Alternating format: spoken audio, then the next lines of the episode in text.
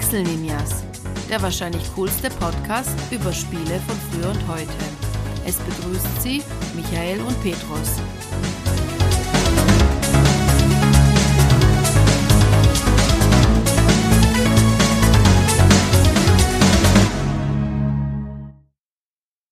Petros. Wir zwei kennen uns ja jetzt schon echt lange und haben dementsprechend auch schon häufig miteinander gesprochen.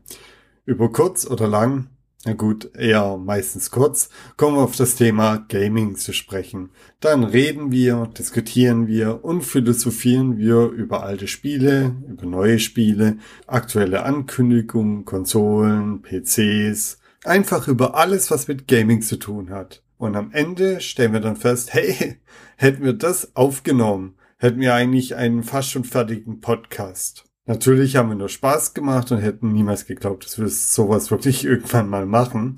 Dennoch sitzen wir jetzt hier und nehmen unsere erste Folge vom Podcast auf. Bist du denn aufgeregt? Kommt drauf an, über welches Hobby. Wir haben ja verschiedene Hobbys. Ist es der Podcast jetzt wegen den Porzellanpuppen oder? Äh, das hätten wir erst nächste Woche gemacht. Ah, du meinst wegen Spoiler-Alarm. Okay, okay, cool. Nee, das ist doch ein separater Podcast, habe ich gesagt. Ich verwechsel das immer, deswegen. Da wir ja so viele deckungsgleiche Hobbys haben, deswegen.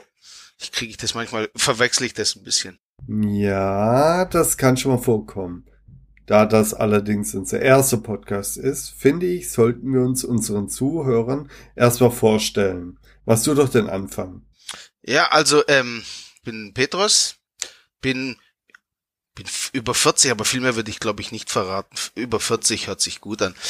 Spiele eigentlich, seitdem ich eigentlich denken kann. Also ich glaube, ich habe mit 5, 6 das erste Mal irgendwo Pac-Man oder Space Invaders auf dem Arcade-Automat während meinen Urlaub in Griechenland äh, gesehen und bin dann mit dem Atari 2600 war, glaube ich, meine allererste Konsole mit dem fantastischen Pac-Man auf dem Atari 2600. Ich glaube, das ist die schlimmste Version aller Zeiten, aber ich fand es damals ziemlich geil.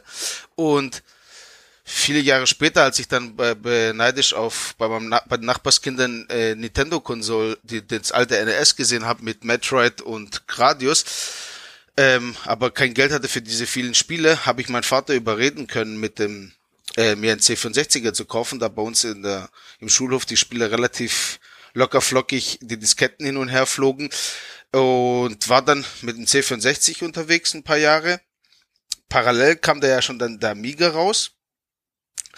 Und ja, das Problem war, mein, mein Vater konnte ich nicht mehr, also die Karte, das, ich brauchte es für die Schule, konnte ich, diese Karte konnte ich nicht nochmal aufspielen, weil er hat ja schon nur gesehen, dass ich eigentlich hauptsächlich nur gezockt habe. Und damit konnte ich natürlich nicht mehr, die Karte konnte ich nicht mehr ziehen. Aber äh, da kam ja der Sega Mega Drive stand am Horizont, so an, an 90er, Ende der, Ende der 80er, Anfang der 90er, kam da der Mega Drive und damals weiß ich noch genau, da habe ich dann das Castle of Illusion und Sonic gesehen und da war ich, war ich ziemlich safe, hey, für 400 Mark das Ding sieht, ist technisch auf der absoluten Höhe damals. Was viel geileres gibt es nicht und es ist für mich finanzierbar und bin dann relativ viele Jahre habe ich meinen Mega Drive gehabt, bin also ein wasch, waschechter Seganer, wie ich mich gerne nenne.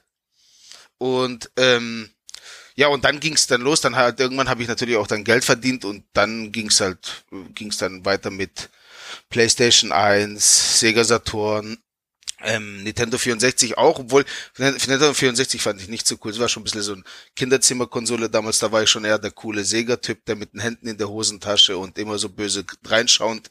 Da war das Nintendo-Ding jetzt nicht unbedingt mein Ding. Und ja, und danach, klar, habe ich eigentlich alle, jede Konsole, die es eigentlich gibt. Ich glaube, außer, seitdem, außer die Wii U, habe ich, glaube ich, jede Konsole gekauft. Ja.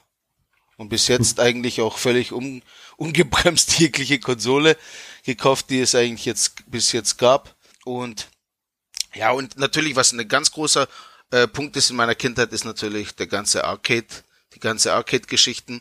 Das war für mich auch ein relativ großer Punkt, weil ich oft in Griechenland äh, relativ viel, vier bis fünf Wochen mich in Griechenland aufhielt und da natürlich dementsprechend enorm viel Zeit in den Arcades-Automaten. Also ich kam, ich ging mitten im Sommer nach Griechenland und kam komplett bleich wieder zurück, weil ich meinen ganzen Sommer eigentlich und jegliches Geld von, je, von allen Verwandten nur in Arcade-Automaten investiert habe. Und ich glaube, ich habe auch mit die geilsten Momente damals in Arcades auch erlebt, gaming-technisch, muss man schon ganz klar sagen, weil das war damals halt einfach der, der Benchmark. Ja. Und ja, ich denke mal, das ist ja so im ganz groben das, was, wo ich herkomme, wie ich game-technisch eigentlich unterwegs war die letzten Jahre. Jetzt kannst du ja mal ein bisschen was erzählen. Okay, mal gucken, ob ich da mithalten kann. Wahrscheinlich nicht. Ich werde mein Bestes geben. Ich bin Michael und wie man am Dialekt vielleicht hört, ähm, im Schwarmländle aufgewachsen. Mit dem Zocken habe ich ähm, bereits 1982 angefangen. Ich hatte nämlich das Glück, dass mein Vater schon jeher sich für Computerspiele interessiert hat und somit hatte ich schon in recht jungen Jahren ja eine gute Versorgung mit Spielgeräten diverser Art. Eins meiner ersten Spiele war Pac-Man oder Donkey Kong auf den Atari 2600. Ich kann mich nicht mehr erinnern, welches der beiden Spiele ich als erstes hatte. Ich fand auf jeden Fall beide cool.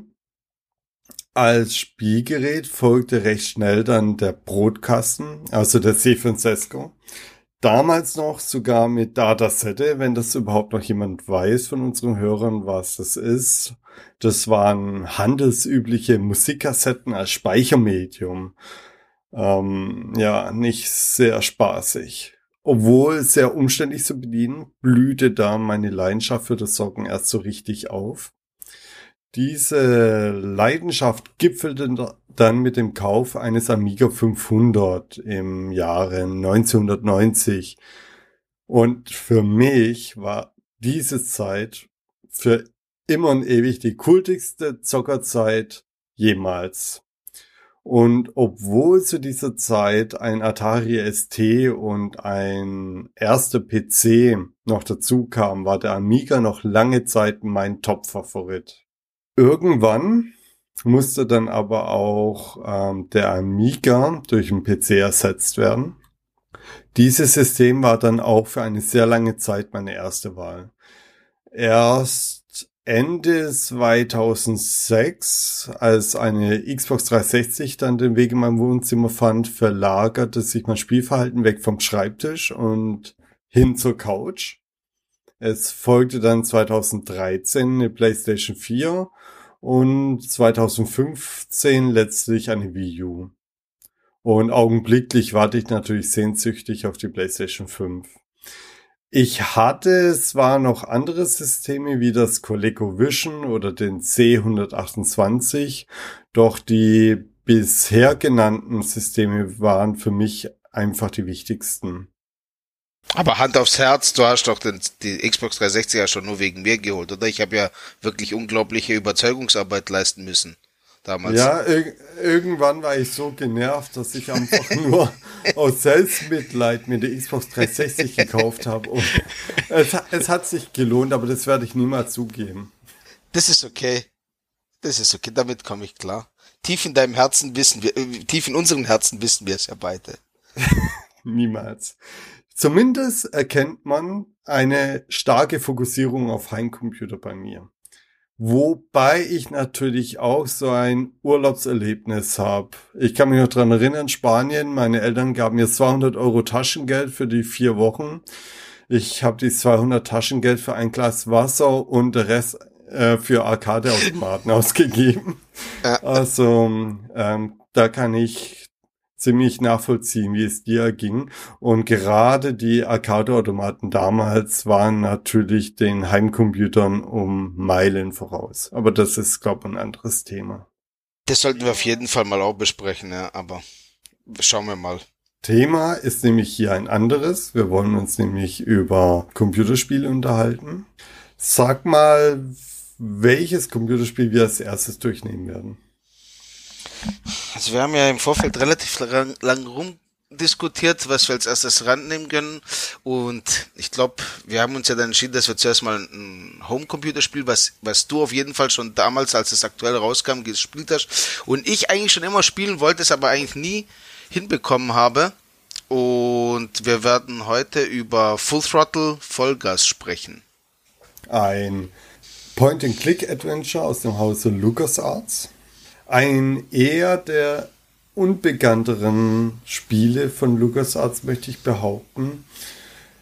Kanntest du es schon, bevor du es durch mich kennengelernt hast? Nein, ich habe, du hast mir darüber erzählt, das war so 2001, 2002 und ich kannte eigentlich den Großteil der Lucas Adventures, die ich auch Großteil gespielt habe, aber das Spiel kannte ich gar nicht und war wirklich überrascht, als du mir davon erzählt hast. Und ich glaube, ich habe dann damals gab es ja schon die Kult Power Seite und habe dann damals mir den Test durchgelesen, weil ich nicht glauben konnte. Ich so, hä, von wo kommt denn das? Und wieso ist das gar nicht so bekannt? Also ich kannte zum Beispiel eher den Nachfolger wie Grim Fandango. Das kannte ich, das war mir bekannt, was ich auch nicht gespielt hatte damals. Aber aber Vollgas war für mich völlig unbekannt. Ich habe es erst wirklich nur über dich kennengelernt.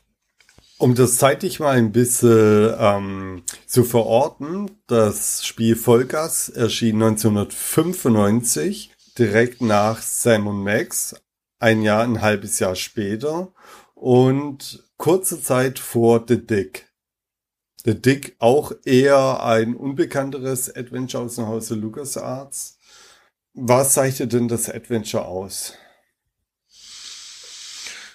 Also ich habe es ja jetzt angefangen zu spielen und es hat ja eine eigentlich, was auch mit einer der Stärken des Spieles ist, es hat eine sehr interessante Welt, sagen wir mal. Hat halt äh, das das ähm, das Interface-System von Sam Max eigentlich mit übernommen und auch ein bisschen aufgebohrt, würde ich sagen, oder? Kann man das schon so sagen? Ja, definitiv. Sam Max war ja das erste Spiel, das das Werbensystem über Bord geschmissen hat. Genau. Und es hatte halt, das war ja zu der Zeit, wo halt, ich glaube, Rebel Assault kam ein, zwei Jahre davor. Das heißt, das CD, die CD-ROM war relativ beliebt schon zu dem Zeitpunkt und man wollte halt die ganze Power nutzen. Das heißt, mit coolen CD-Soundtracks, mit äh, viele äh, Zwischensequenzen, die man reinschneiden kann, toll vertont und so weiter.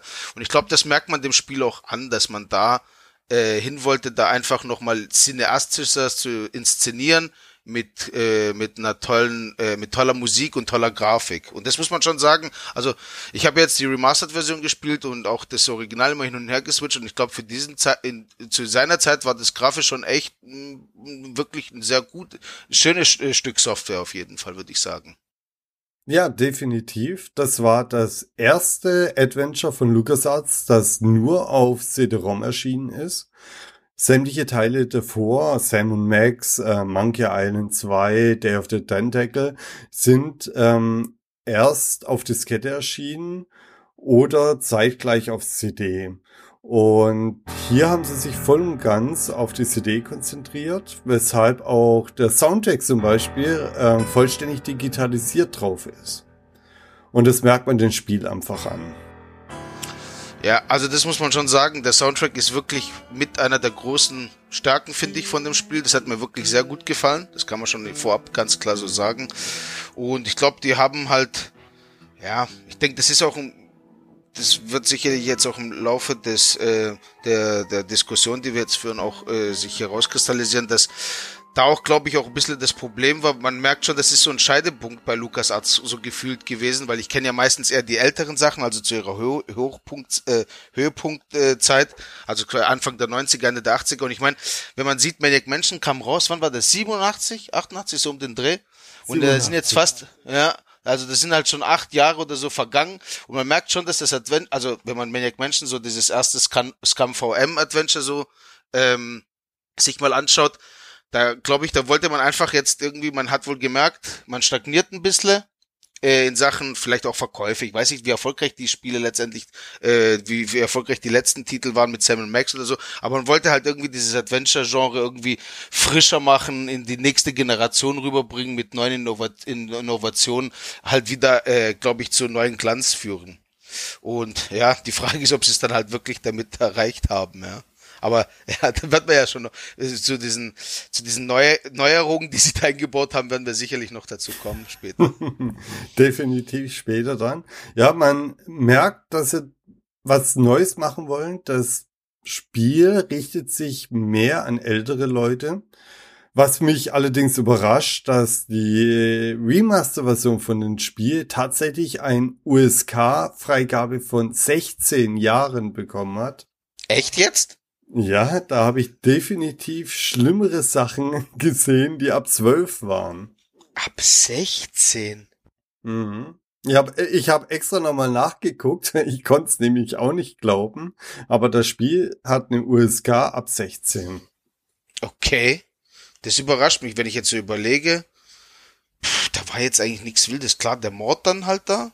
Also gut, das müssen wir ja vorab schon sagen hier, unser Podcast, wir werden auf jeden Fall natürlich massiv spoilern, also sonst macht es keinen Sinn. Wir werden über Vollgas, denke ich mal, in der Story ganz tief auch eintauchen und auch die, äh, die meisten Szenen sicherlich auch äh, abklopfen. Also das, wer jetzt sich nicht spoilern möchte, das Spiel noch spielen sollte, äh, spielen möchte, der sollte jetzt natürlich dann auch äh, äh, abschalten und erstes Spiel durchspielen, bevor er hier weiter zuhört. Ich denke mal, das sollten wir schon mal auch nochmal vorab sagen. Ich weiß da ja nicht, wie die Erwartungshaltung da bei manchen ist bei einem 25 Jahre alten Spiel kann man, glaube ich, auch schon das ein oder andere spoilern.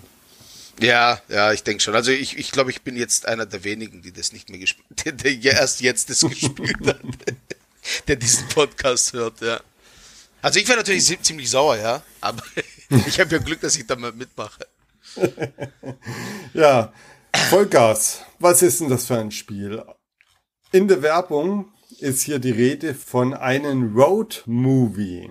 Das kann man schon so nennen. Und ich meine, ähm, ich fand, was, ich, was ich wirklich cool fand bei dem Ding grundsätzlich schon gleich von Anfang an, das hat ja so eine alternative äh, Zukunft oder Realität oder wie, weiß nicht, wie ich es, äh, also viele würden, also ich würde jetzt nicht sagen, dass so ein Endzeit-Szenario ist, das eher nicht, weil es wirkt ja eigentlich schon, außer dass diese Schwebetechnologie, glaube ich, erfunden worden ist, äh, wirkt es ja schon relativ recht nah an unserer Zeit eigentlich, oder? Mhm. In etlichen Testberichten oder Vorabberichten wird tatsächlich sogar von einem postapokalyptischen Setting berichtet. Das stimmt allerdings so nicht. Das sagt auch Tim Schäfer selbst, der Designer und Projektleiter von diesem Spiel, was man in einzelnen Interviews auch nachlesen kann. Okay. Daher ist es kein postapokalyptisches. Ja, aber das, das, das will, will ich nur kurz einfach, das, das wirkt auch gar nicht so. Also das finde ich eigentlich schon merkwürdig, die Beobachtung, weil es hat auch gar keine Hinweise, dass da irgendwie, irgendwie ein großer Krieg oder irgendwie was irgendwie kaputt ist oder so. Man merkt ja schon, dass relativ viel an so, an so Sachen, auch in den Dialogen teilweise, dass es ja schon ein ganz funktionierendes System irgendwie gibt, also wie so eine Art Regierung, weil der eine redet doch sogar, dass da irgendwie nicht zugelassene Sachen in sein Motorrad eingebaut worden ist. Also es gibt sogar einen TÜV in dieser, in dieser Realität. Da habe ich gesagt, ja. also so ganz kaputt, so Fallout-mäßig oder Mad Max-mäßig wirkt es überhaupt nicht. Also es wirkt schon eher so, wie halt so in unserer Zeit, nur dass halt ein paar Sachen anders gelaufen sind in ihrem Paralleluniversum. Mhm. Ich nehme an, das kommt einfach durch die Gegend, in der er das spielt. Also ich würde das irgendwie so Road 66 mäßig, lange wüstenartige Landschaften mit Canyons, das wirkt alles sehr Mad Max mäßig. Oder auch halt einfach USA in der heutigen Zeit eigentlich auch. Die Motorräder haben übrigens immer einen relativ interessanten Style mit, mit irgendwie bis zu acht und neun Auspuffen immer, wenn das die Mehrzahl von Auspuff ist. Äh, auf jeden Fall finde ich da die Technologie sehr interessant. Und alle Fahrzeuge schweben, außer die Motorräder. Aber Motorräder müssen ja auch oldschool sein. Ja, genau, das hat man auf jeden Fall. Das kommt ja auch dann in der Story so ein bisschen raus. Lass uns erstmal zurück an den Anfang gehen. Mhm. Wir verkörpern ja die Figur Ben. Das ist der Anführer der Motorradgang namens Polecats. Und Ben ist mega cool, oder? Total. Aber darauf gehe ich gleich nochmal näher ein. Im Prolog des Spiels wird er dann Zeuge des Mordes an Malcolm Corley. Das ist der Vorstand der letzten Motorradfabrik des Landes und gleichzeitig Hersteller unseres Motorrads. Ben wird dummerweise des Mordes bezichtigt und äh, jetzt müssen wir alles dran setzen, seine Unschuld zu beweisen. Und schon im Intro, das ich zum ersten Mal sah, als ich 17 Jahre alt war, wurde ein schnell deutlich, dass es sich hierbei um ein etwas anderes Spiel handelt als das, was man von LucasArts gewohnt ist. Besonders Ben lernt man schnell als taffen und herben Typen kennen, aber hört man selbst.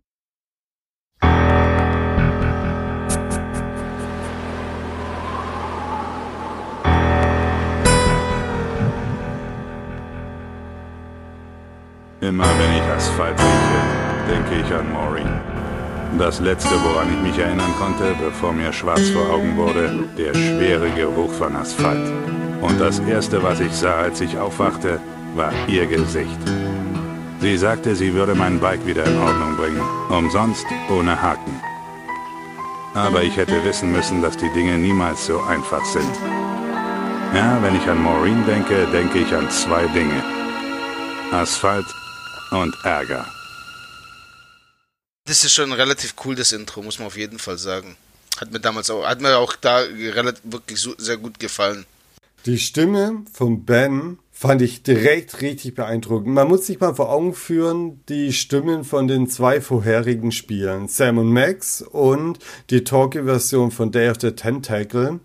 Das war schon sehr laienhaft und das war noch lieb ausgedrückt gehabt. Ja, auf irgendeine Art und Weise war sie schon putzig, ja. Aber äh, professionell ist alles andere. Und dann kommt jetzt diese raue, maskuline Stimme vom Ben, wo man förmlich die Brusthaare ähm, spürt. Ist, ist schon mal eine ganz andere Hausnummer, muss ich sagen. Ja, allgemein Ben. Also der Ben ist einfach, also der, wie kann man ihn am besten umschreiben? Ich würde so sagen, ein Badass mit Herz oder so würde ich ihn nennen, ja, mit Prinzipien und und einfach auch unglaublich cool und diese markante Stimme da und dieses und er hat vor allem einen unglaublich mächtigen Kinn, ja, das muss man ganz klar sagen. Der wirkt, der wirkt einfach männlicher geht es eigentlich nicht, ja. Ja. Nur, nur sein Wegrenn äh, äh, Animation ist irgendwie macht ihn ein bisschen lächerlich, finde ich. aber, aber irgendwie fand ich es auch immer super witzig in dieser Situation, wenn er dann so läuft, weil er so dieser ganz männliche, ultra harte Typ ist und dann rennt er weg wie wie eine Looney Tunes Figur oder sowas. Das aber das macht die ganze Sache doch auch wieder charmant. Erkennst du die Stimme von Ben?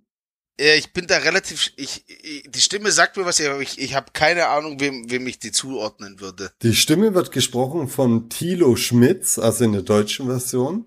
besser bekannt als die Synchronstimme von Gerard Butler und Ron Perlman. Andere Spiele, Rollen waren Dragon Age, da hat er den Zwerg Warwick gespielt.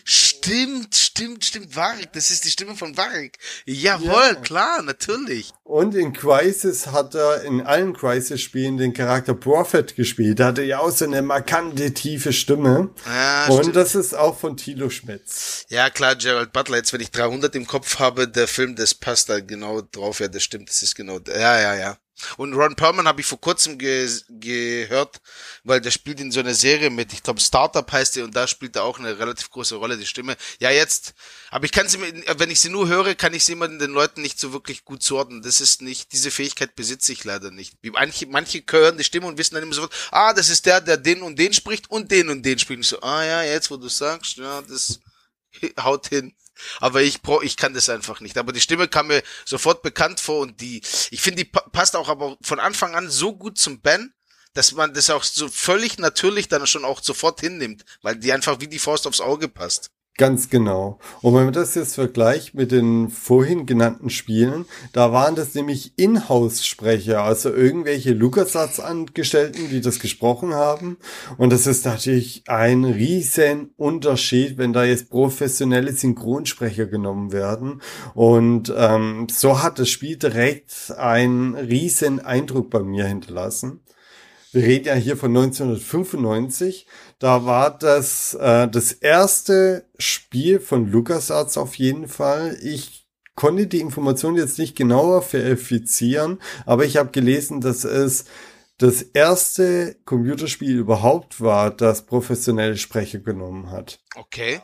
Aber wie gesagt, die Information ist mit Vorsicht zu genießen. Okay, cool. Ja, ich habe auch gesehen, im Ding ist die Stimme von, von Mark Hamill, oder? Der Rip Burger. Ist es die deutsche Stimme ja, von? Ja, ganz okay. genau. Das, das erkennt man auch irgendwie ein bisschen, muss ich sagen. Ja, ich habe ich hab Luke Skywalker, ich habe die Filme schon ewig nicht mehr gesehen und ich habe die Stimme nicht mehr vor mir. Also ich habe es nur gelesen, hat es mich nur gewundert. Ich so, ah, okay, Mark Hamill, ja gut, der ist ja relativ bekannt, dass er da relativ viel vertont hat in, in, in, in den letzten Jahren und äh, deswegen ist mir da, aber nur sein Name war halt prominent, äh, konnte man dann direkt sehen und dass er den Ripburger spricht, ist mir das nur aufgefallen. Aber die Stimme ist jetzt mir nicht besonders aufgefallen. Apropos ja. den Ripburger, fandest du den eigentlich, der war auch sehr sympathisch, oder? Der hat im Prolog natürlich direkt mal gezeigt, was das so alles drauf hat. Und indem er, indem er den derzeitigen Firmenchef Malcolm Corley hinterrücks ermordete. Aber jetzt mal ganz, du hast ja darüber schon gesprochen, über diesen ersten Akt. Das ist ja so der erste Akt, der eigentlich im Spiel passiert, ja. Der Man Prolog. Geht, genau, das ist so der Prolog. Und ich finde eigentlich der Prolog, der hat so viele Lücken in seinem Ganzen. Ich habe wirklich teilweise gedacht, ich habe das jetzt, irgendwas habe ich übersehen, weil dieser Ripburger, da hat er diesen Plan irgendwie auf lange Sicht ge geplant, dass er dann auf dieser Fahrt zur Auktionärsversammlung dann direkt äh, umbringen will, weil das kam alles irgendwie sehr spontan, weil ähm, in der ersten Szene, da wo dieses, wo der Titel, wo diese Melodie kommt und das Intro, da ist ja eigentlich der, ähm, der Malcolm Conley, der findet die ja mega cool und sagt, hey, halt mal an dort, die, die gehen dort was trinken, ich möchte mit denen mal schnacken und ich möchte die gerne in meine, zu meiner Aktionärsversammlung, damit die mitkommen. Oder so war es doch irgendwie die Story. Ja, genau. Und dann will er die ja überreden, mitzukommen. Und der Ripburger sagt dann zum, zum Ben, ja, komm mal mit raus, weil der Ben ziert sich da natürlich, möchte nicht. Er sagt, wir sind nicht zu mieten, die Polecats haben Ehre und so weiter und lassen sich nicht für irgendwelche Aktionärsversammlungen äh, mieten sozusagen. Der Ripburger Mhm. nimmt ihn mit und sagt dann, versucht ihn, glaube ich, damit zu überzeugen, dass er sagt, ja, ähm, äh, Conley wird bald sterben und das wäre vielleicht so sein letzter Wunsch oder so, aber Ben will sich davon auch nicht überzeugen lassen und dann haut er ihm einfach eine von seinen zwei, wie nennen wir sie so, seine zwei Handlanger. Ich weiß jetzt nicht mehr ihre Namen, aber die sahen alle sehr, die sahen beide sehr merkwürdig aus. Ich glaube, die haben noch nicht mal Namen. Irgendwas, irgendeinen Namen sagt er, glaube ich. Aber da fängt schon an. Das ist auch, ich, ich habe das wirklich, das müsstest du dir mal im Nachhinein schauen. Aber das Problem ist, der sagt zu dem, er haut auch dem Ben eine die rüber, schmeißt in die Mülltonne quasi. Und dann sagt er, ja, nimm sein Motorrad und fahr weg. Und dann fährt er ja, dann kommt er die Szene, wird umgeswitcht, Ripburger kommt wieder in die Bar rein und der Typ fährt im Hintergrund mit dem Motorrad weg, dass der quasi, damit seine, die Polecats, die restlichen, die jetzt noch in der Bar geblieben sind, denken, er ist schon vorgefahren und ich habe ihn überzeugt. Und ich so, aha, okay. Und dann gehen alle raus, dann ist der Malcolm Conley natürlich auch glücklich, weil der ist mittendrin in der Bar und redet mit den anderen Polecats und erzählt natürlich auch gleich äh, ganz große Internas, dass er dem Ripburger natürlich niemals den Laden übergeben würde, wenn er stirbt. Fand ich auch immer relativ cool. Und dann fahren die alle so weg.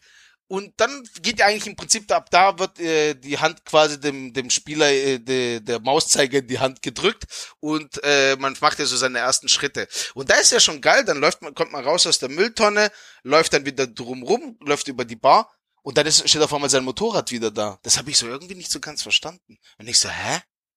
Weil sie haben ja sein Motorrad ja danach präpariert. Sie haben ja das, da fliegt doch dann der Reifen weg, wenn er dann wegfährt, nachdem man die Schlüssel für sein Motorrad. Aber er sagt, es ist sein Motorrad und aber die haben doch sein Motorrad genommen, um weg, fortzufahren, damit sie dann die restlichen Pokets damit verarschen, um wegzufahren. Ich habe das überhaupt nicht verstanden. Und ich so, äh, auch von der auch in der Zwischensequenz fahren alle Motorräder weg. Da ist kein Motorrad mehr da. Und dann bist du in der Szene, wo du dann selber steuerst und da ist steht auf einmal das Motorrad da. Und er sagt ja auch, wenn er dann zu diesem netten, wie hieß der, der Barkeeper, der Co- Cohawk oder sowas, wie der hieß, äh, den man ja äh, äh, relativ äh, zart versuchen muss äh, zu überreden, die Schlüssel zu übergeben.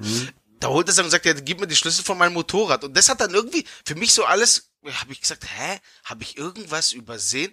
Ich fand das relativ merkwürdig. Aber ja, das, das gibt ein paar so Ungereimtheiten werden im Spiel, aber im Großen und Ganzen hat's mich dann nicht gestört, weil alleine, wie, weil ich das auch noch nie in so einem Adventure gesehen habe, dass man halt, und ah ja, das ist ja auch noch so eine Sache mit den Aktionen, die man machen kann. Im Gegensatz zu anderen Adventures, das ist völlig neu, dass man auch relativ viel mit Hand und Fuß arbeiten kann. Also man kann relativ viel treten oder schlagen. Und das hat auch irgendwie was ganz Interessantes, weil ich das sonst so in keinem anderen Adventure gesehen habe. Ich kann mich noch dran erinnern, als ich das Spiel zum allerersten Mal gespielt habe, also 1995, dass ich erstmal gar nicht wusste, was ich machen soll. Ich habe erst nach gefühlt 30 Sekunden oder so gemerkt, dass die Anfangssequenz schon vorbei ist. Man hat ja überhaupt keine Werbenleiste, überhaupt nichts. Ich, ich habe auch den Mauszeiger erstmal nicht gesehen gehabt. Man sieht halt ein Bild vor Augen, er hat so ein Bild, wo, wo eine Mülltonne steht, rechts eine Hütte, man sieht so den Hinterhof von, von der Bar, die, äh, wo sich die ganzen Rocker da immer treffen. Kickstand heißt die Bar. Und ja, man hört halt ein bisschen Musik, man hört halt so die Geräusche. Und ich dachte halt, ja, irgendwann kommt was noch. Und Irgendwann habe ich dann auch gedacht, oh je, hängt die CD oder so. CD war ja für mich was ganz Neues. Das war erst das zweite CD-Spiel überhaupt, das ich hatte, nachdem ich extra für äh, Rebel Assault mir einen CD-ROM-Laufwer gekauft habe. Und erst dann habe ich gemerkt, ach, ich kann ja schon steuern. Ja, das stimmt. Das ist, äh, das, das ist ja auch, glaube ich, das, was relativ cool ist, dieser komplette Übergang zwischen Zwischensequenzen und dieses komplett ganz clean Interface eigentlich, dass man im Prinzip nichts hat und nur mit der Maus steuern kann und dann das ganze Bild im Prinzip verfügbar ist. Erklär unseren Zuschauern doch mal, wie die Steuerung genau funktioniert. Also im Prinzip ist es schon genauso ähnlich, wie man das äh, bei, bei den bei üblichen LucasArts Adventures geht, man hat die Maus, mit der steuert man und man kann halt wie bei allen Adventures mit der Maus über, äh, gegenüber das Bild sich umherbewegen, also drüber hovern nennt man das ja, und dann dementsprechend zeigt er so ein kleines rotes Zeichen, dass er sagt, das ist ein, äh, ist ein Gegenstand, mit dem man interagieren kann. Man kann es anklicken und dann hat man halt diese Aktion, ähnlich wie bei Sam Max. Hier sind sie halt ein bisschen anders, also es gibt nicht mehr diese typischen Verben, wie es bei Maniac Mansion oder Day of Tentacle und Monkey Island kennt. Es gab kein, es gibt kein mehr gehe zu oder nehme, nimm das oder schiebe das. Also das ist einfach überhaupt nicht mehr da, sondern es ist wirklich äh, ein Interface mit vier Aktionen, glaube ich, die es gibt. Ich kann schauen, es wird auch schön dargestellt, das Bild finde ich auch super, das Interface mit dem, mit dem Skelettkopf, wenn er dann so schaut. Oder dann hat er halt die, mit, mit der Faust, glaube ich, also mit, das ist auch eher dann die, die Aktion des Nehmens eigentlich, damit wird eigentlich meistens dann genommen. Dann hat er noch diese eher unübliche, was ich schon vorhin angesprochen habe, mit dem, mit dem Fuß. Also man kann, man, man überraschenderweise braucht man die Auktion auch relativ häufig. Das fand ich häufiger als das Reden. ja, das war wirklich unglaublich gut, weil ich da am Anfang gedacht habe, das ist so mehr so ein Gag, ja. Und ich so, ich so, es ist unglaublich, wie oft ich, ich habe dann auch zum Schluss, glaube ich, auch im Laufe des Spiels immer wieder alles getreten, was, was interagiert kann. Immer mal probiert zu treten. Es war ja schon richtig geil, wo man da direkt gleich am Anfang in der Bauch das Piano treten kann und dann gleich so eine Melodie ertönt. Also das fand ich großartig. Und dann gibt's ja noch dann das Reden eigentlich. Das sind eigentlich die vier Aktionen, oder? Mehr gibt es nicht. Und mit der rechten Maustaste gibt's dann halt so das Inventar das ein riesiger Skelettkopf ist mit einem offenen Mund und in seinem Mund sind die ganzen Items. Wobei man schon sagen muss, das kann man schon vor, vorweg sagen, äh, besonders viel Item-Management ist eigentlich nicht notwendig. Also das kann man auch ganz klar sagen. Es ist bei weitem nicht mehr so kompliziert, oder aufwendig oder man hat auch nicht diese, ich glaube, es gab es kein einziges Mal, dass man mehrere Items zusammen verknüpfen kann, um neue Items zu bauen. Ich glaube, oder vielleicht einmal, ich weiß es nicht, aber das ist überhaupt nicht jetzt Thema bei dem Spiel. Also allgemein, es ist ein relativ einfaches Point-and-Click-Adventure, relativ simpel gehalten. Es ist, er hat halt wer so den, den Fokus auf diese cineastische Inszenierung. Und das war's auch schon. Also man hat relativ wenig Items, und man hat eigentlich diese vier Aktionen, oder? Habe ich was vergessen? Nein, passt soweit. Generell kann man sagen auch, die Rätseldichte ist bei dem Spiel deutlich zurückgefahren worden im Vergleich zu den Vorgängerspielen. Und wie du schon erwähntest, das Cineastische soll in den Vordergrund gestellt werden. Ja, also das muss ich schon sagen, das fand ich, also für mich persönlich war das ein super Spiel, weil man konnte es relativ leicht und schnell durchspielen. Das ist ein recht kurzes Spiel. Also ich glaube, wenn du weißt, was du tust, dann bist du in ein, zwei Stunden durchgefühlt. Und ansonsten sind da die Rätsel relativ einfach Wobei ich auch nicht alles auf Anhieb gelöst habe. Also ich habe da auch schon mal kurz grübeln müssen. Ich habe mich bei der Remastered-Version, kann ich auch mal, auch mal sagen, mich eigentlich auch selber oft verarscht, weil ich habe natürlich bei den neuesten Adventuren, bei den Adventuren auch die, der Neuzeit, ist es ja relativ üblich, dass man so eine Art Fokustaste hat. Man drückt drauf und dann wird direkt die Items fokussiert, mit der man, mit denen man interagieren kann. Und bei einer, bei einem Rätsel habe ich mich auch wirklich davon komplett verarschen lassen, weil er hat einfach einen kleinen, einen ganz kleinen Punkt überhaupt nicht fokussiert und ich habe mich halt voll blind darauf verlassen, dass alles richtig fokussiert und habe halt nicht auf den Cursor geachtet und deswegen habe ich ziemlich lange gebraucht, um herauszufinden, was ich da eigentlich machen muss. Und ja, was passiert denn dann als nächstes? Wir haben ja dann dieses Kapitel, die ganze Gang fährt ja weg und wir stehen da mit in der Bar, holen uns die Schlüssel von Kuhok mit seiner sympathischen Art und Weise, wie es halt Ben gerne macht. Nämlich er nimmt ihn ja das doch mal, weil das zeigt schon wieder ein bisschen, wie der Stil des Spiels ist. Ja, äh, man kann ja am Anfang mit ihm so normal reden, so wie man das halt üblicherweise so als Adventure-Spieler versucht, so auf die gute Art, weil man hat ja eigentlich immer die Erfahrung, wenn man versucht irgendwie mit Gewalt was zu lösen, dass Gewalt ja keine Lösung ist und deswegen versucht man so mit cleveren Dialogauswahl halt äh, das Rätsel zu lösen.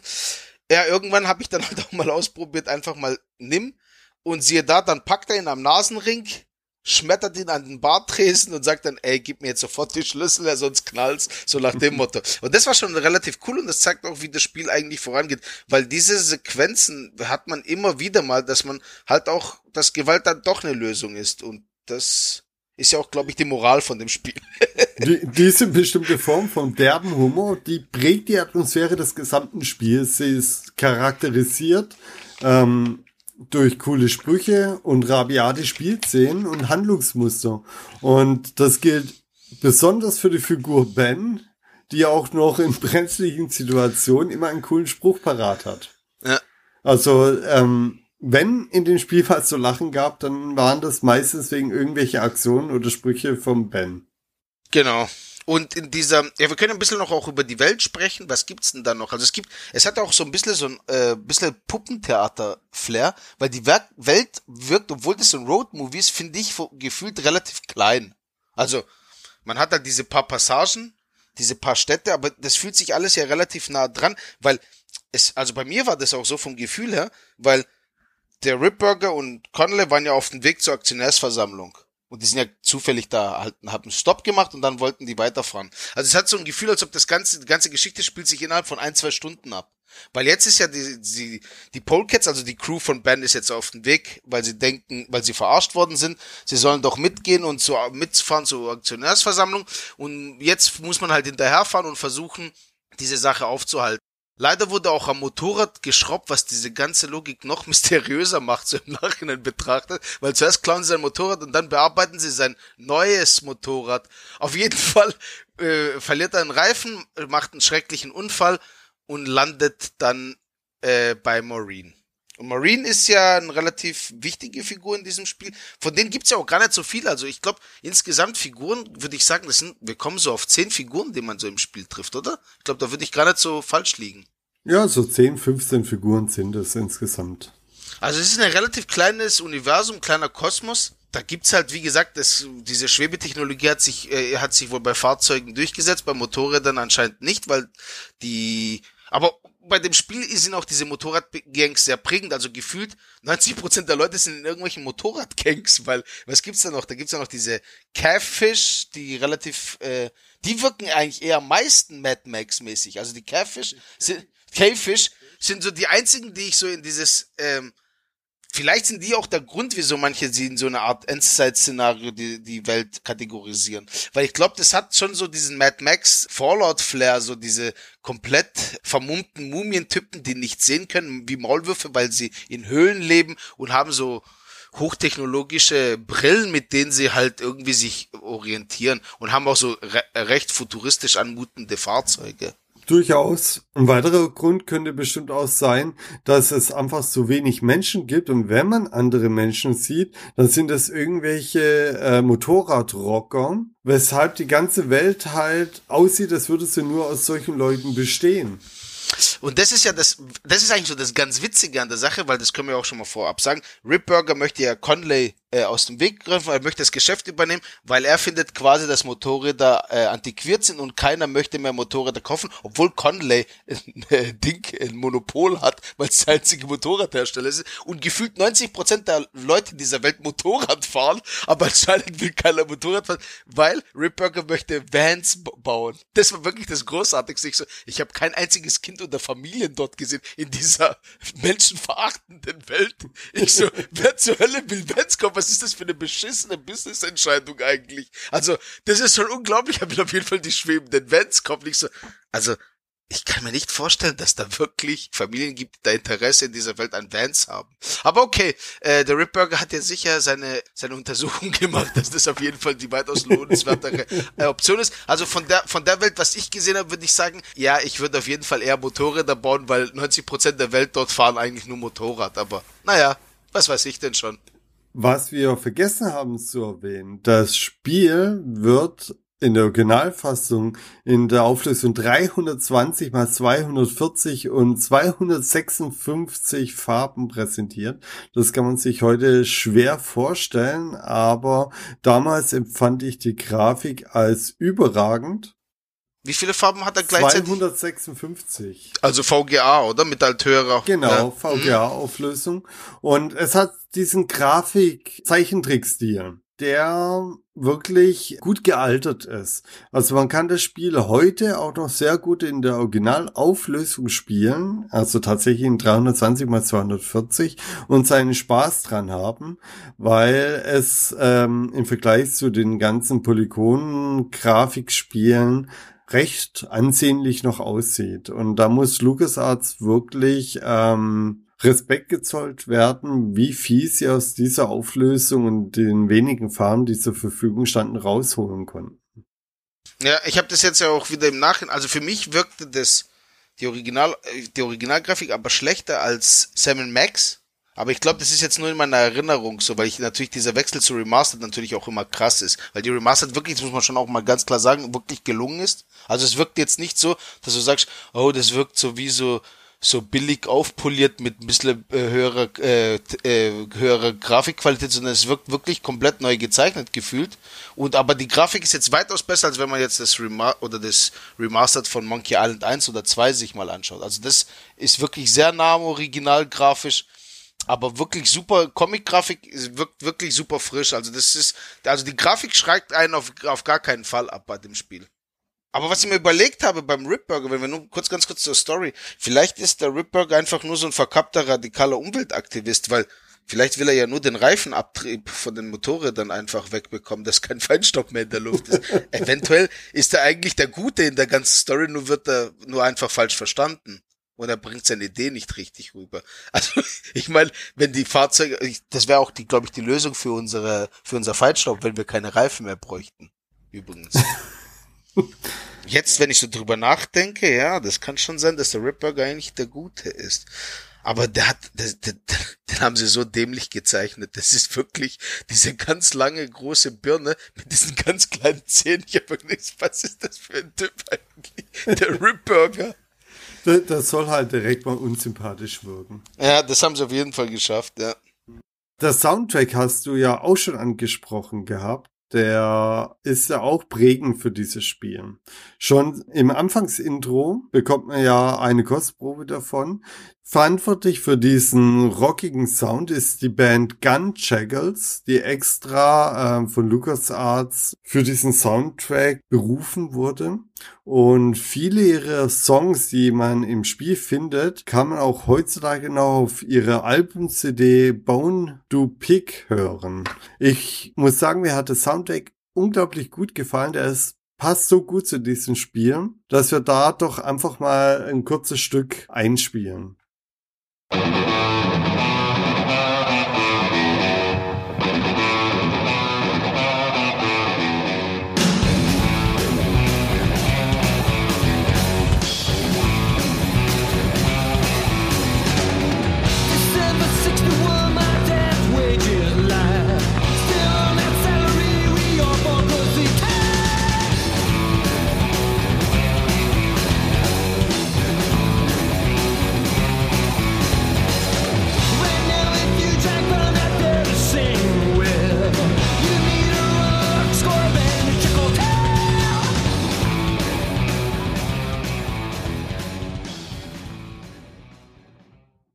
Ja, ich, der Soundtrack ist wirklich super. Also der, das Title-Theme, den finde ich einfach äh, fantastisch. Also der hat mir von Anfang an richtig gut gefallen und den habe ich dann auch sogar immer wieder mal so gehört, weil der mir gut gefallen hat. Also allgemein der Soundtrack, der ist auch variiert ein bisschen, ist halt recht rockig, aber er hat auch ein paar so recht witzige Country-Songs, finde ich. Manchmal so eingestreut, so eher ruhige.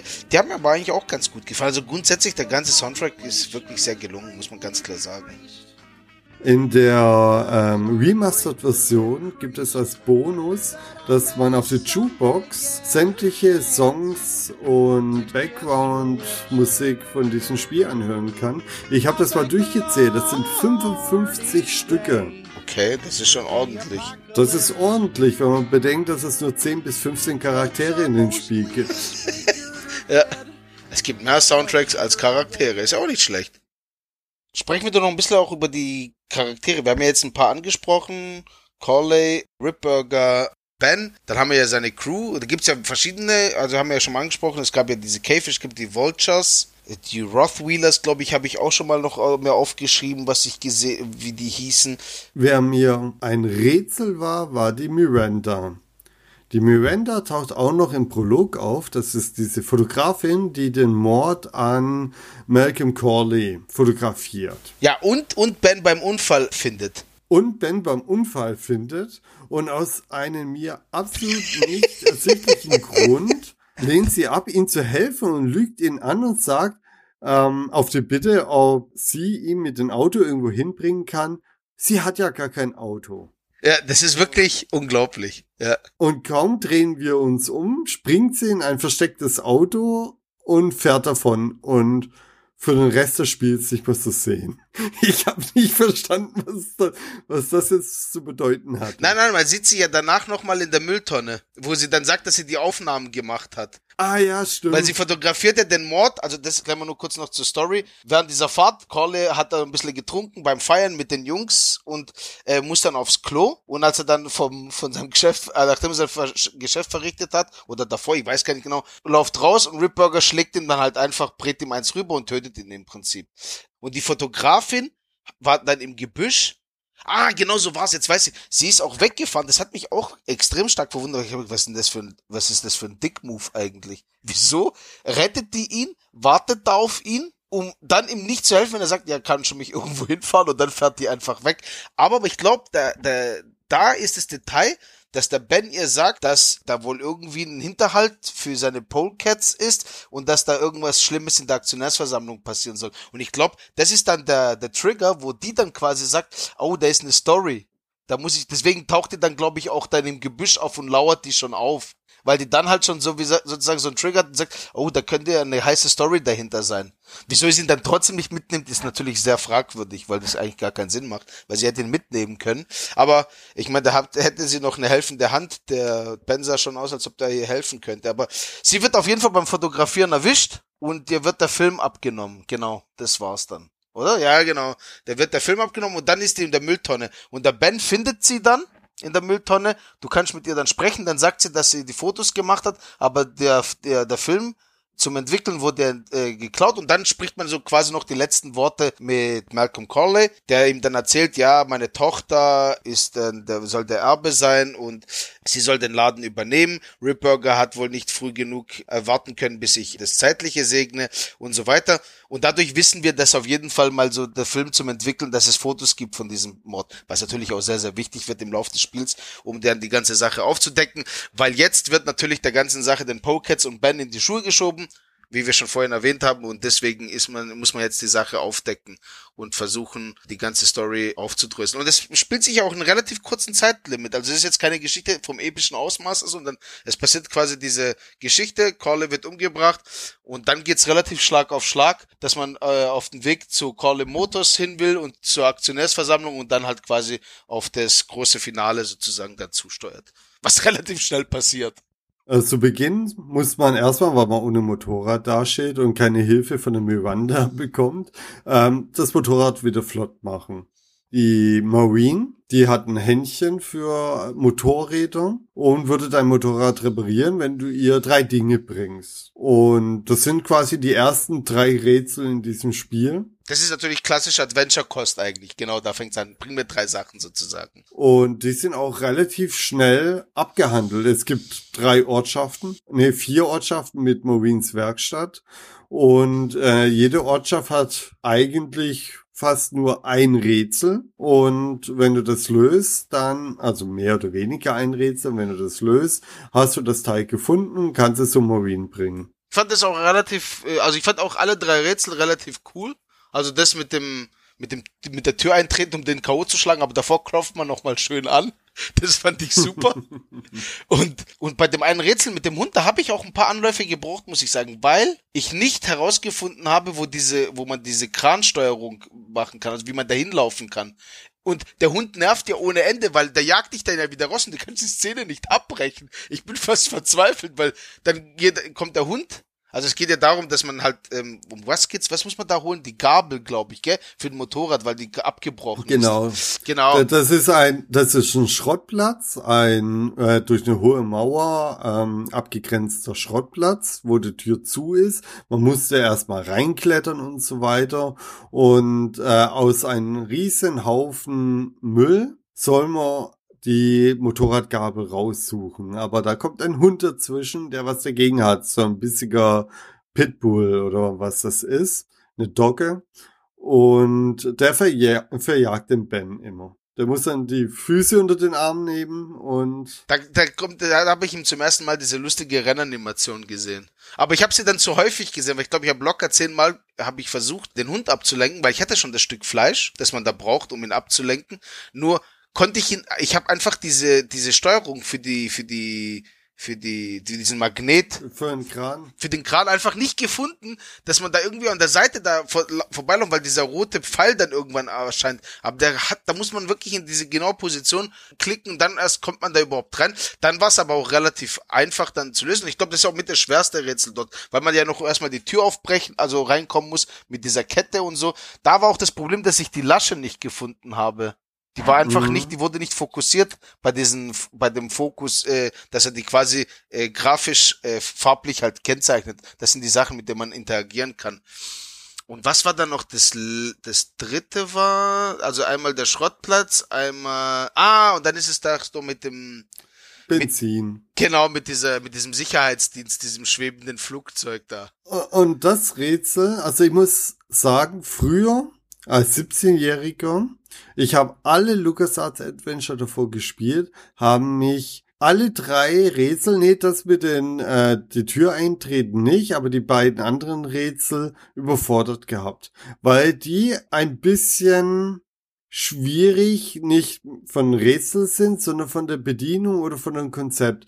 Bei diesem Kran habe ich nämlich damals auch nicht den Weg nach hinten gefunden, weil da gibt's kein Zeichen, kein Maushauer oder irgendwas. Nee. Du, du musst einfach irgendwie ganz rechts am Rand des Bildschirms klicken und zwar nur in einen ganz schmalen Grad, dass der Ben sich darüber bewegt und erst dann merkst ach, da geht's ja einen Weg die Mauer oben entlang. Und erst wenn du den Weg ganz entlang gehst, taucht dieser rote Pfeil auf, der dich in diesen Kran ähm, laufen lässt. Und das habe ich nicht rausgefunden gehabt. Ich habe so viel probiert. Ich habe bestimmt 20 Mal äh, mich vom Hund jagen lassen. Ey, Und ich hatte auch das Stück Fleisch. Ja, ich wusste, ja, mit, mit dem Hund den, äh, und Fleisch, das passt so wie die Faust aufs Auge. Ja, damit kann ich ihn doch irgendwie ablenken.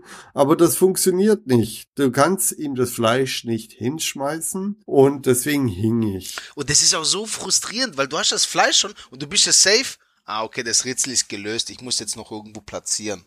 Und dann hat's mich so genervt, weil ich da am meisten gehangen bin. Weil ich einfach, ich habe dann irgendwann gemerkt, dass da dieser Kran mit dem Ding ist. Und ich so, okay, das heißt, ich muss doch da irgendwie an den Kran. Und erst dann, ich habe dann wirklich, und das Problem ist, dieser blöde Hund, der jagt dich ja wieder komplett raus. Du kannst ja nicht mal die Gegend absuchen. Und ich habe Ja. gedacht dann dort, wo diese Fahrzeuge sind, dass es irgendwo da ist. Und habe dann immer wieder versucht, den abzulenken, aber der wischt dich ja immer, dann rennt er immer zurück. Da kommt ja wie so eine automatische Sequenz, wenn er dich dann Ja. irgendwie in, in deiner Nähe ist.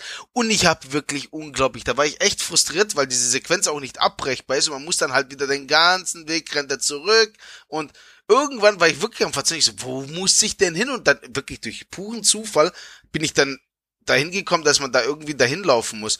Und das war schon echt, also echt nicht geil. Und ich bin auch froh, dass der 15-jährige Micha genau da hing, wo ich als 40-jähriger Petrus hing. Also das, das beruhigt mich ungemein, muss ich sagen. Der 17-jährige Micha, der hing auch noch bei dem Rätsel mit dem Benzin, weil ich ging ganz Zeit davon aus, dass ich diesen Turm hoch muss. Man musste nämlich auch noch Benzin für das Motorrad besorgen. Das war einer der drei Dinge. Und am dritten Ort war halt das Zentrallager, äh, wo das Benzin gelagert wird.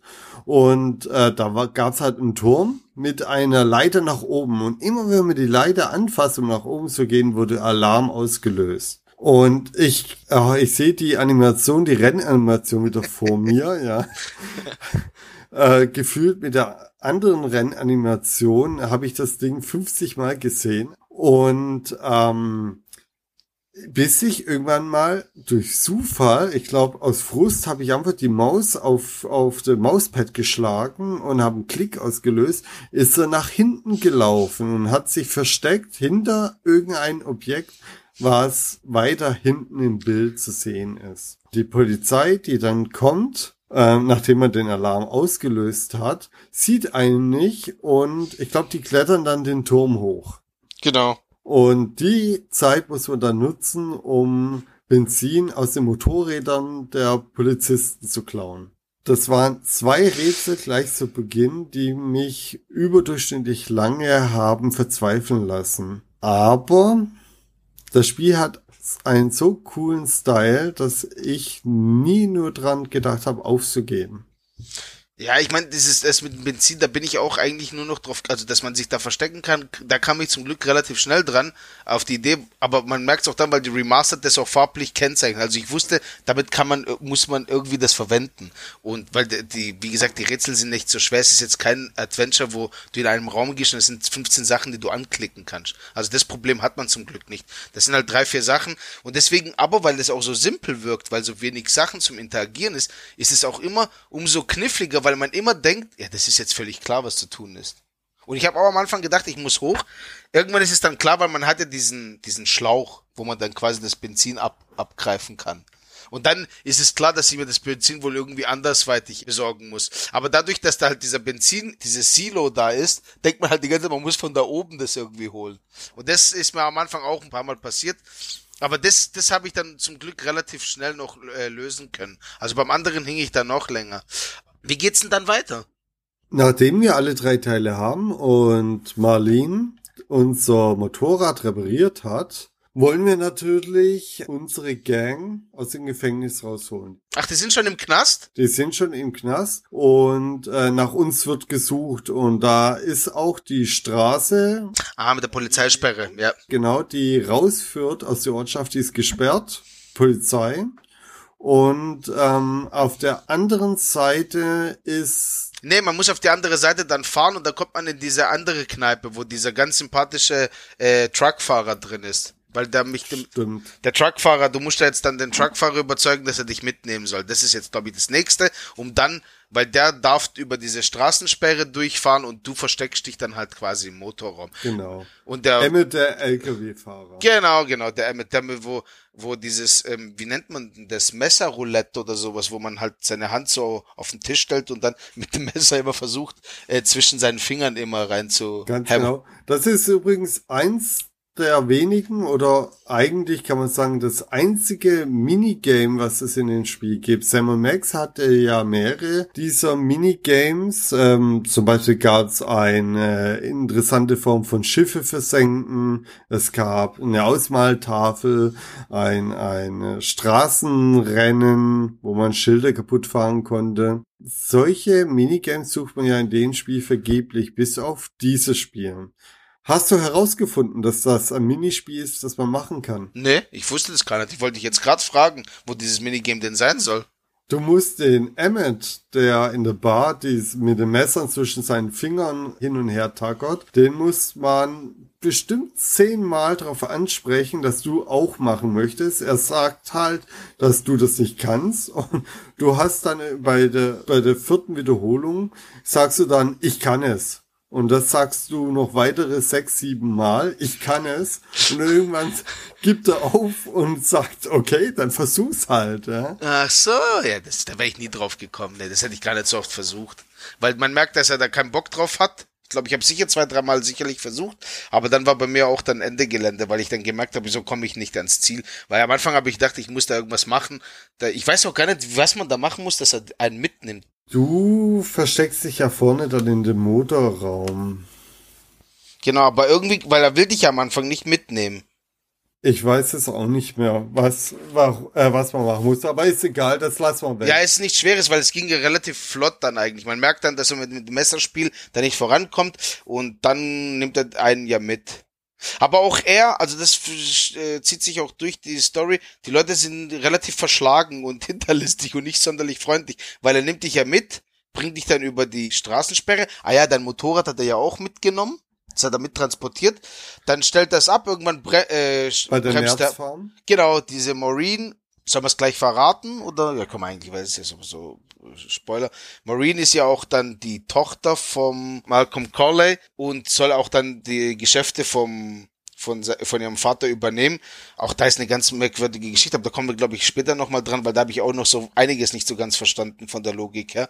Auf jeden Fall, die hat gesagt, wenn, wenn sie mal Ruhe braucht, um zum Ausspannen, dann geht sie halt mal zu, zu dieser Nerzfabrik. Und ich glaube, Ben will ja auch dann dahin. Ich glaube, der sagt auch äh, mit dem Truckfahrer, dass er dahin möchte, weil er ja vermutet, dass sie sich dort versteckt sozusagen, weil sie das immer macht, wenn sie mal äh, schlecht drauf ist. Weil, ah ja, das haben wir ja ganz vergessen. Ripburger hat ja einen von seinen Gehilfen hingeschickt, äh, um sie umzubringen, weil er wusste ja, dass im Testament drin steht, dass sie den Laden übernehmen soll. Sie kann ihn aber abwehren und findet aber natürlich was völlig dämliches, das Film natürlich, was weil der der Gefolgsmann von von Ripburger halt den Film auch noch dabei gehabt hat. Der wird wird äh, wird besiegt und sie nimmt sich äh, äh, nimmt den Film an sich und flüchtet dann damit und ist dann sozusagen flüchtet in die Ner in der, zur Nerzfarm. Nur in der Nerzfarm können wir uns gar nicht mehr mit ihr unterhalten, weil sie dann direkt wegbraust, glaube ich, oder nee, nicht direkt, glaube ich, oder? Die, nee, die ist da, ja, aber wir sehen sie nicht. Und sie fährt dann später weg. Genau, wenn wir nachdem irgendwas wir wird getriggert. Genau, mit dem Schatztruhe, das irgendwas finden wir da, Ja. glaube ich, und dann wird es sozusagen getriggert.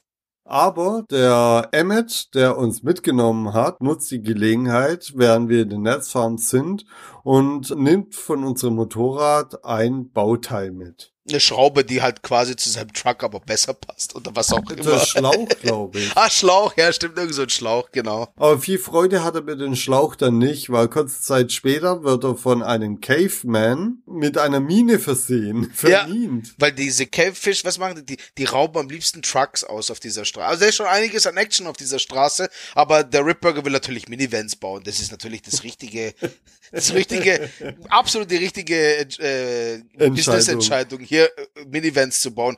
Wenn da irgendwelche mumienvermimte Typen dich mit Minen und irgendwelche Dinge überfallen. Und im Kampf gegen diesen Caveman verliert er seine Wagenladung. Der hat dann nämlich, was ist da drin? Dünger. Dünger, genau, der transportiert nämlich Dünger, die verliert er und rast auf die große Brücke über den Canyon zu.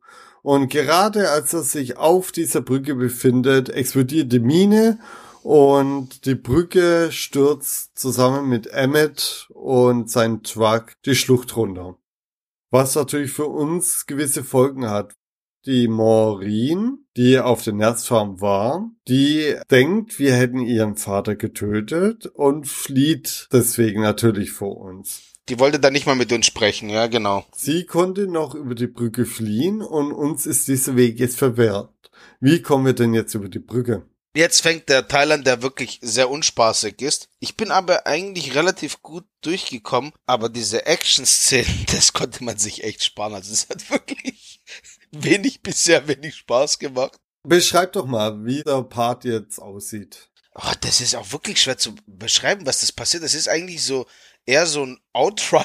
Hinterradantrieb, also man sieht quasi sein Fahrzeug von hinten aus äh, Third Person, wie bei einem bei einem Outrun oder beim Lotus sieht man sein Fahrzeug jetzt von hinten und fährt jetzt halt quasi einen gewissen äh, Autobahnausschnitt durch. Und es gibt halt gewisse Ausfahrten. Wenn man die Ausfahrten nimmt, dann ist man halt quasi in so einer Art Canyon und man trifft halt immer wieder Gangmitglieder von, also von verschiedenen Gangs, also entweder von Vultures, von Cavefish oder von den äh, Rottweilers. Da muss man sich jetzt quasi sich den Weg an die Spitze hochprügeln eigentlich. Jeder, jeder, jedes Mitglied, also man, wenn man äh, an ihn zufährt, dann wechselt die Perspektive. Eigentlich dreht die Kamera quasi komplett um, um 180 Grad eigentlich und man geht in so eine Art Road Rash mäßigen Fight nur noch schlechter, weil man drückt halt nur auf die Buttons. Nee, aber davor, ah ja, stimmt, das haben wir ganz vergessen. Davor trifft man ja noch seinen alten Chef von den Polecats. Den trifft man natürlich ganz zufällig, weil dem war irgendwie langweilig, sagte, und jetzt will er ein bisschen rausgehen und ein paar Leute die Fresse einschlagen. Das fand ich auch sehr charmant. Ja, Father Talk. Genau, der war super. Und jetzt muss man sich halt richtig schön die Karriereleiter hochprügeln, weil wenn man dann halt äh, Stück für Stück die Leute ähm, zusammenschlägt und aus ihren Motorrädern raushauen kann, kriegt man denen ihre Waffen. Und das ist auch ziemlich wichtig, weil es gibt dann, man trifft zum Beispiel dann, es gibt verschiedene Waffen. Es gibt so ein Holzbrett, eine Kette, so ein Morgenstern, eine Kettensäge. Kettensäge. Genau, und die Kettensäge ist mit das Wichtigste, weil also, sobald ich die Kettensäge hatte, war das dann halt easy peasy. Weil dann ist es halt relativ einfach. Die Kettensäge aber zu bekommen ist gar nicht so einfach. Ich habe aber dann durch Zufall herausgefunden, ich habe dann einfach immer den Dünger genommen und dann schmeißt er das einfach ins Gesicht und das Motorrad fällt direkt auseinander. Und dann hat man schon die Kettensäge. Wobei ich dir da widersprechen muss. Ähm, also das mit dem Dünger als Waffe, das hat bei mir nie funktioniert. Das habe ich einfach nicht hinbekommen. Aber mit der Kettensäge alleine kannst du diese Stelle nicht schaffen. Denn das ist so eine Art Schere-Stein-Papier-Prinzip. Und du brauchst eine bestimmte Waffe, um einen bestimmten Typ von Gegner zu besiegen. Genau. Weil wir müssen jetzt wieder drei Gegenstände finden. Das ist ja jetzt wieder, wir müssen jetzt die nächsten drei Gegenstände finden in diesem genau. Areal. Genau. Es geht, glaube ich, man muss diese Brille finden von einem Cavefish. Dann brauchen wir eine Rampe, um über die Brücke zu kommen. Und ah, und den Turboantrieb. Genau, das ist ja auch nochmal so eine Sache. Ich glaube, Marine hat das eingebaut, diesen Turboantrieb, und den hat man uns aber weggenommen oder, oder wir haben ihn noch nicht und wollen ihn einbauen. Auf jeden Fall brauchen wir ihn, um über die Rampe zu kommen. Der Turboantrieb hat den absolut genialen Namen. Zulassungswidrigen Spezialtreibstoff-Rückstoßbooster der Zerstörerklasse. Ja, siehst, es ist zulassungswidrig. Also die haben auf jeden Fall einen TÜV dort in diesem Endzeit-Szenario. Das fand ich auch ganz großartig.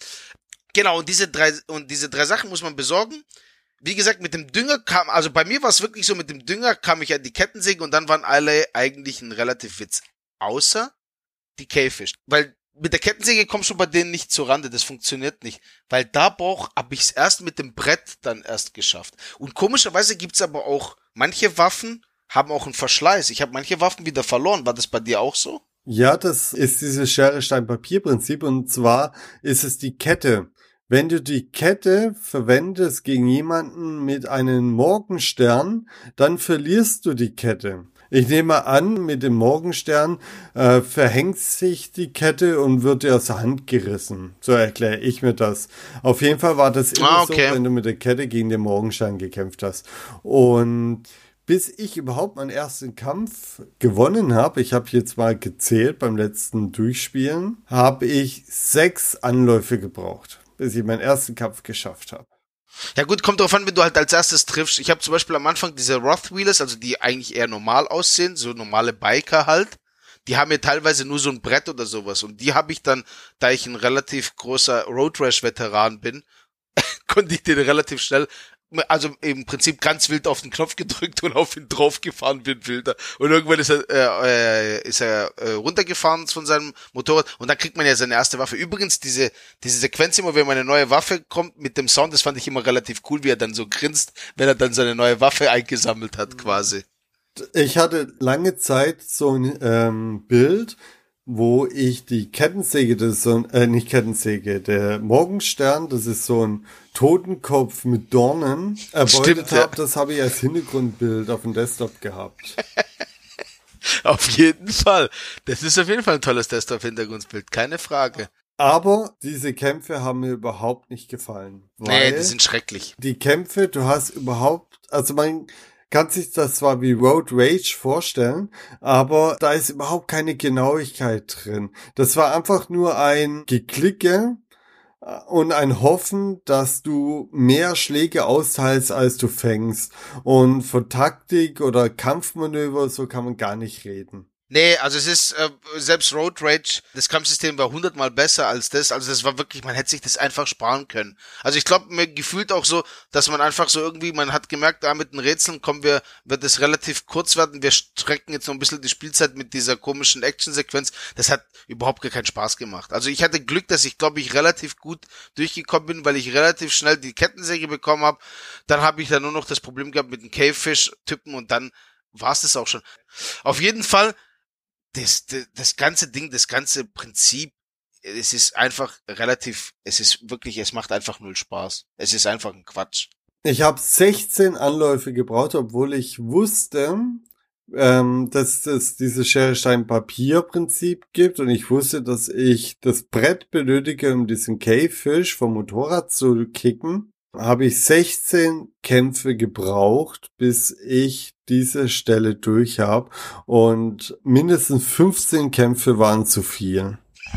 Definitiv. Also, das muss man auch ganz klar sagen. Man merkt schon, dass äh, Lucas hat Adventure irgendwie auf diesem, an diesem Wendepunkt war. Man wollte, glaube ich, das Adventure-Genre irgendwie aufpolieren mit neuen Spielelementen, wieder wiederbeleben oder auffrischen, dass es wieder in die Gunst der, der Spieler halt einfach wieder steigt. Und ich glaube, die haben halt ein paar Sachen ausprobiert, aber das war, da gibt's danach ja nochmal eine nette Geschichte, die man, die genauso äh, unspaßig war. Also das hat, glaube ich, das doch eigentlich den Sargnagel noch mehr im Adventure-Genre zugeschlagen, als dass es wirklich was geholfen hat. Also das war wirklich sowas von, von Quatsch hochziehen. Also das hätte man einfach merken können, das macht einfach gar keinen Spaß. Also wenn, du kannst sowas natürlich in so einem Adventure machen, aber dann machst du irgendwie, dass es auch Spaß macht. Und das ist, das war, es hat sich überhaupt, es hat kein Feedback von den Schlägen gegeben. Es war wirklich so, wie so ein schlechtes Flash-Game hat sich das angefühlt einfach. Das ist einfach null gut gemacht. Das wirkt irgendwie hingerotzt. Das ist einfach einfach absolut lieblos und hat wirklich überhaupt gar keinen Spaß gemacht. Da war ich echt froh, nachdem ich diesen diesen Quatsch da wirklich erledigt habe, als ich dann noch meine Rampe hatte, nachdem ich in Käfischhöhle eingedrungen bin mit meiner neuen Brille und dann konnte ich dann endlich rüberspringen. Da wurde es dann auch schon wieder ähm, ja. Dann wurde also, und dann kommt man ja eigentlich schon ins Finale. Ja, fast, fast eigentlich. Wenn du die Brille bekommst von diesen Käfisch, mit denen kann man geheime Wege erkennen. Ich weiß es auch nicht so genau. Ich glaube, das war auch eine Nachtsicht, obwohl, nee, die konnten ja eh nicht gut sehen. Ich habe es gar nicht verstanden. Irgendwie irgendwas ganz technisch Innovatives, wo man auch irgendwie, ich glaube, der hat nur Trucks gesucht, damit sie Trucks ausrauben können oder sowas, diese Brille. Äh, die haben diese Punkte, diese Noppen auf der Straße. Und die sehen eigentlich nichts außer diese Noppen. Das wird dann auch wichtig beim Rätsel, weil da muss man an einer Stelle die Noppen entfernen und die rasen dann alle ähm, den Abhang herunter. Das ist dann äh, deine Chance gewesen zu entkommen mit der Rampe von deren Höhle. Aber letztlich hast du alles aufgetrieben. Du hast diesen Rückstoßbooster, du hast die Rampe und kannst jetzt über die Brücke rüber jumpen. Sobald du das gemacht hast, bist du bei dem letzten großen Areal. Genau. Jetzt spielt sich eigentlich alles jetzt nur noch dort ab, außer die finale Szene im Prinzip. Aber dort passiert jetzt eigentlich alles. Es hat- es ist auch ein etwas größeres Areal mit so einem Stadion. Dann sie- sieht man Conley Motors und es gibt noch mal so eine Art, so ein karges Gebiet, wo man noch nicht durch kann, weil das irgendwie komplett vermint ist. Was hast du dann als erstes gemacht? Also ich habe dann irgendwie ein bisschen so durchgeschaut und ich glaube, man kommt dann relativ schnell ins Stadion rein mit dem mit dem Mann in, im Shop drin. Demolition Derby. Genau, und dann kommt man in diesem extrem unspaßigen Demolition Derby Bereich rein. Hm, Da muss man gleich noch mehr zu sagen. Ja, definitiv. Ähm, die Rätsel aber da im Shop, die fand ich eigentlich ganz nett mit diesem ferngesteuerten Fahrzeug, wo man die Batterien auftreiben muss mit den Häschen und so weiter. Mhm. Also das fand ich relativ gut, weil das waren so klassische äh, Adventure-Rätsel, die man gerne hat eigentlich in so einem guten und Adventure. selten in diesem Spiel waren. Das war tatsächlich wieder eine großartige Stelle in dem Spiel, die ich genossen habe, auch wenn sie nur kurz war. Allerdings, wie kamst du mit dem Hasenminenrätsel klar? Absolut, ich muss zugestehen, ich habe nachgeschaut, ich hatte die Schnauze voll. Weil ich habe einfach nicht auf die Idee gekommen, dass du dann die Dinge ablegst, dann nimmst du es wieder, dann, dann lässt das Karton quasi fallen, dann laufen diese Häschen los. Und jetzt muss man sich vorstellen, da, damit mit diesen Häschen, die man sich da in diesem Shop holt, will man, weil man merkt, dass dieses Gebiet vermint ist und man will jetzt die Minen losgehen lassen und lässt dann die Hasen, sozusagen diese klassischen Duracell-Hasen mit Batterien laufend, äh, quasi in dieses Gebiet reinlaufen, dass die Minen explodieren. Nur habe ich am Anfang halt immer alle Hasen einfach runtergeworfen, dann sind sie losgelaufen, die Minen sind explodiert, aber es hat nicht gelangt. Hat nicht gelangt. Genau, und ich so, hä?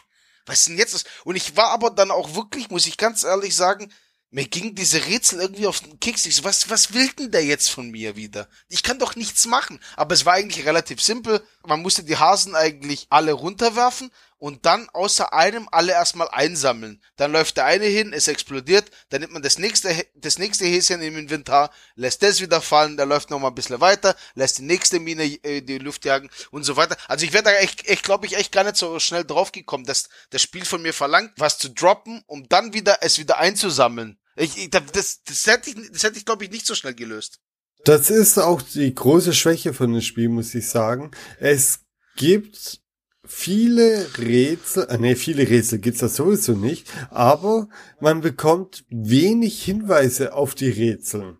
Also wenn man die vorherigen oder auch die nachfolgenden Adventures von LucasArts betrachtet, Indiana Jones 4 zum Beispiel, da gab es immer irgendwelche Hinweise, wie die Lösung sein könnte. Durch Dialoge oder durch irgendwelche Bilder an der Wand, wie auch immer, ja. Aber hier kommst du ja eigentlich, du bekommst überhaupt gar keine Anhaltspunkte. Die Häschen wieder aufzunehmen war für mich völlig aus der Luft gegriffen. Ja, man kommt gar nicht drauf, ehrlich gesagt. Also das ist nichts, wo du denkst, das ist so eine, so eine Art Adventure-Rätsel zu lösen. Natürlich kann man sagen, ja, um die Ecke gedacht, naja, klar, macht schon alles Sinn, aber wieso kann ich nicht die Häschen dann einzeln aus der Box nehmen? Das fängt ja schon an. Weil das Ganz Spiel, genau. weil das Spiel gibt ja nur dieses eine Item, die Boxen, ich lasse sie fallen, da fallen die Häschen halt raus. Dass ich jetzt die noch eingreifen kann, ja, dann hätte ich doch, wieso gibst du mir da nicht die Option, die Box zu öffnen und dann halt ein Häschen nach dem anderen aufzubauen? Wieso lege ich sie auf den Boden rum, um sie dann wieder aufzuheben? Habe ich irgendwie eine komische Krankheit oder wieso funkt, wieso kann ich das nur so machen? Also, das, deswegen le- gib- hast du auch gar nicht, kommst du gar nicht auf die Idee, weil dieser Kasten mit den Häschen ist ein Item. Ja, ganz genau. Ich ging davon aus, dass ich vielleicht ganz schnell zum Laden wieder zurück muss, noch mehr Häschen holen und schnell hinterherwerfen, bevor die anderen alle explodiert sind. Aber sobald du dieses Minengebiet verlässt, sind auch die Hasen alle verschwunden, bis du wieder zurückkommst. Ja, ich hab, ich hab, ich war wirklich froh, dass ich auch relativ schnell aufgegeben habe und nachgeschaut habe. Weil ich, ich glaube, da hätte ich noch ewig mich geärgert. Und das, ich wäre niemals drauf gekommen. Nachdem wir das Minenfeld durchquert haben, findet sich dort auf der anderen Seite die Basis der Vultures. Das ist auch, ja, das ist der größte Bullshit hoch 10, das mit den Vultures. Die Tochter, die quasi verschollen ist und ihren Vater schon seit Jahrzehnten nicht mehr gesehen hat, hat die ihre Basis von ihrem Motorrad gegen, nämlich der, neben der Firma von ihrem Vater. Ich so, what? Was, was ist denn hier los eigentlich? Was ist das für eine Geschichte? Aber erzähl weiter. Ja, und die Maureen ist ja ein bisschen angepisst noch. Die Marine ist angepisst, was der Ben natürlich erstmal zu spüren bekommt. Und ich kann mich jetzt nicht mehr erinnern, aber ich glaube, jetzt kommt das erste wirkliche Dialogrätsel. Aber ist es eigentlich, kann man da irgendwie was verhauen? Ich glaube, da kommt, genau, irgendwann kommt man sich durch, man macht halt alle Gesprächsoptionen durch und irgendwann ist man halt so weit, dass man die halt überredet, oder? Also, Ganz genau. Man, man wird von der Maureen und sein, ihrer Bande gefangen genommen und so ähnlich wie bei den Römern werden deine Beine und Arme mit Seilen an Motorrädern befestigt. Die hatten natürlich damals Pferde und dann wird man gevierteilt. Und man hat auch die letzten Worte zu sagen und ja, das ist das Dialogrätsel, wo man halt dann verschiedene Antworten oder Sprüche auswählen kann. Es gibt dann einen gewissen Baum, aber im Grunde kann man nichts falsch machen und du klickst dich halt einfach durch und irgendwann hast du es geschafft, sie Wirbelwind zu nennen, was sie erinnert an ihren Vater, der sie früher als Kind immer so genannt hat und augenblicklich ist alles wieder gut. Genau, dann glaubt dann halt Maureen doch nicht mehr, dass du sie getötet hast, also dass Ben sie getötet hat und Vater getötet hat. genau den Vater getötet hat, genau. Und dass wohl Rip Burger dahinter steckt. Und schon hast du mächtige Verbündete, die jetzt da einen Plan aushacken, wie man da Rip Burger ausschalten kann. Und Rip Burger Ein möchte fantastischer Plan. Fantastischer, also, weil der Rip Burger ja jetzt erst die Aktionärsversammlung einleiten wird, wenn Ben und Maureen tot sind. Ich so, ich habe da nicht mal großartig drüber nachgedacht, hab gesagt, okay, dann machen wir es so. Da bietet sich natürlich so ein Destruction Derby Turnier am besten an, um die halt von der Bildfläche verschwinden zu lassen, wo Rip Burger ja auch die quasi so wie die Schalter da hält die ganze Zeit und hat dann wieder seine zwei Schergen äh, äh, am Start, die ihn da unterstützen sollen und dann kommt wieder ein total spaßiges Action äh, äh, Action Einlage. Wie also ich habe ich glaube, ich habe es durch Zufall gelöst irgendwann. Ich, es war wirklich, ich habe wirklich gedacht, ich war wirklich mit offenem Mund und habe wirklich gedacht, ist es jetzt denn ihr Ernst, gerade was ich hier spiele? Also das war noch schrecklicher als die Bike Tour. Das war wirklich sehr schrecklich. Zum Glück geht es zu, äh, sehr schnell drum, aber es waren sehr schreckliche zehn Minuten. Mir ist gerade gar nicht mehr, obwohl ich es vor kurzem durchgespielt habe, gar nicht mehr bekannt, warum wir überhaupt an- den Destruction Derby teilnehmen. Wir haben nämlich einen Plan. Der Plan, unabhängig von dem, was die anderen Bösewichte alle machen, wir nehmen an Destruction Derby teil. Der Ben zieht sich einen feuerfesten Asbestanzug an und äh, Maureen äh, hat ein Auto mit Sprengstoff und das sollen wir versuchen zu rammen. Genau, aber die Filme, die, die Filme hat sie ja auch entwickelt, gell? Das hat er sie ja überzeugt, da hat sie ja die Bilder gesehen. Wo Ja, quasi, genau. genau, die hat sie jetzt auch schon. Okay, genau, ja. Genau. Und was wir mit dieser Aktion eigentlich bewerkstelligen wollten, ist mir wirklich im Nachhinein jetzt nicht mehr klar. Auf jeden Fall haben die Schergen von Rip Burger auch ein Auto in diesem Destruction Derby und die versuchen dich dran zu hindern. Also eigentlich sollten sie uns umbringen, aber effektiv machen sie in dem Spiel einfach nur ähm, uns dran hindern, dass wir die Marine rammen. Und man kann sich das so vorstellen wie früher Supercars, wer das Spiel auf der Amiga kennt oder so. Oder Micro Machines. Oder Micro Machines, man hat so kleine Autochen in einer Arena, Draufsicht von oben, da sind auch zwei Rampen in dieser Arena und ein paar Autos kreisen da herum und man kann sich rammen. Erstmal fragt man sich, was muss ich denn jetzt machen? Es war wirklich unglaublich schrecklich. Also es sind ja im Prinzip zwei Rätsel drin. Ich glaube, das erste ist, dieses erste Fahrzeug auszuschalten, um, wo man dann drüber schanzen kann und damit es kaputt macht, weil man dann irgendwie was auslöst. Ich habe das nicht mehr genau im Kopf. Irgendwas werden dann immer wieder reingerufen, dass, dass du dann von oben kannst du ihn ausschalten. Warum auch immer, ich weiß es gar nicht mehr. Auf jeden Fall schanze ich über den drüber und dann ist er ausgeschaltet. Und dann greift Du scheinst auf ihn drauf. Genau, irgendwie, genau, ich schanze auf ihn drauf und dann ist er, und dann kann er nicht mehr fahren, dann ist er kaputt. Das ist dieses orangene Fahrzeug gewesen, was dich, glaube ich, nervt. Und dann musst du ja, um diesen, Perf diesen super Plan äh, umzusetzen, musst du ja frontal auf Maureen fahren, um was? Um all, um dass sie sich selber umbringen? Oder was war eigentlich da der Plan? Ja, auf jeden Fall irgendeine Explosion und anscheinend wussten aber die Schergen von Rip Burger, dass wir frontal Maureen und Ben, weil das war der offensichtlichste Plan, klar dass man Mhm. jetzt frontal aufeinander fährt und damit Rip Burger das Handwerk legt. Ich krieg's auch nicht mehr zusammen, warum. Auf jeden Fall, seine Schergen sind unglaublich gut darin, dich davon abzulenken, dass du Maureen nicht rammen kannst, egal wie du hinfährst.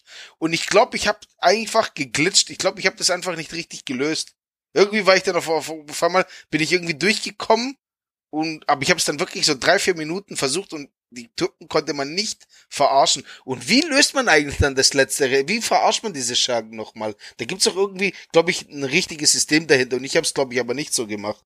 Also da gibt's ganz rechts am Rand der Arena gibt es auch noch mal eine Schanze. Man muss das erste orangige Auto lahmlegen, indem man in der erste Schanze auf ihn hüpft. Dann kannst du diesen orangigen, äh, das orangige Fahrzeug rüber zur zweiten Rampe schieben und den musst du die Rampe hochschieben und auf den blauen Auto, das blaue Auto wird äh, gefahren von den zwei Schergen, draufschieben.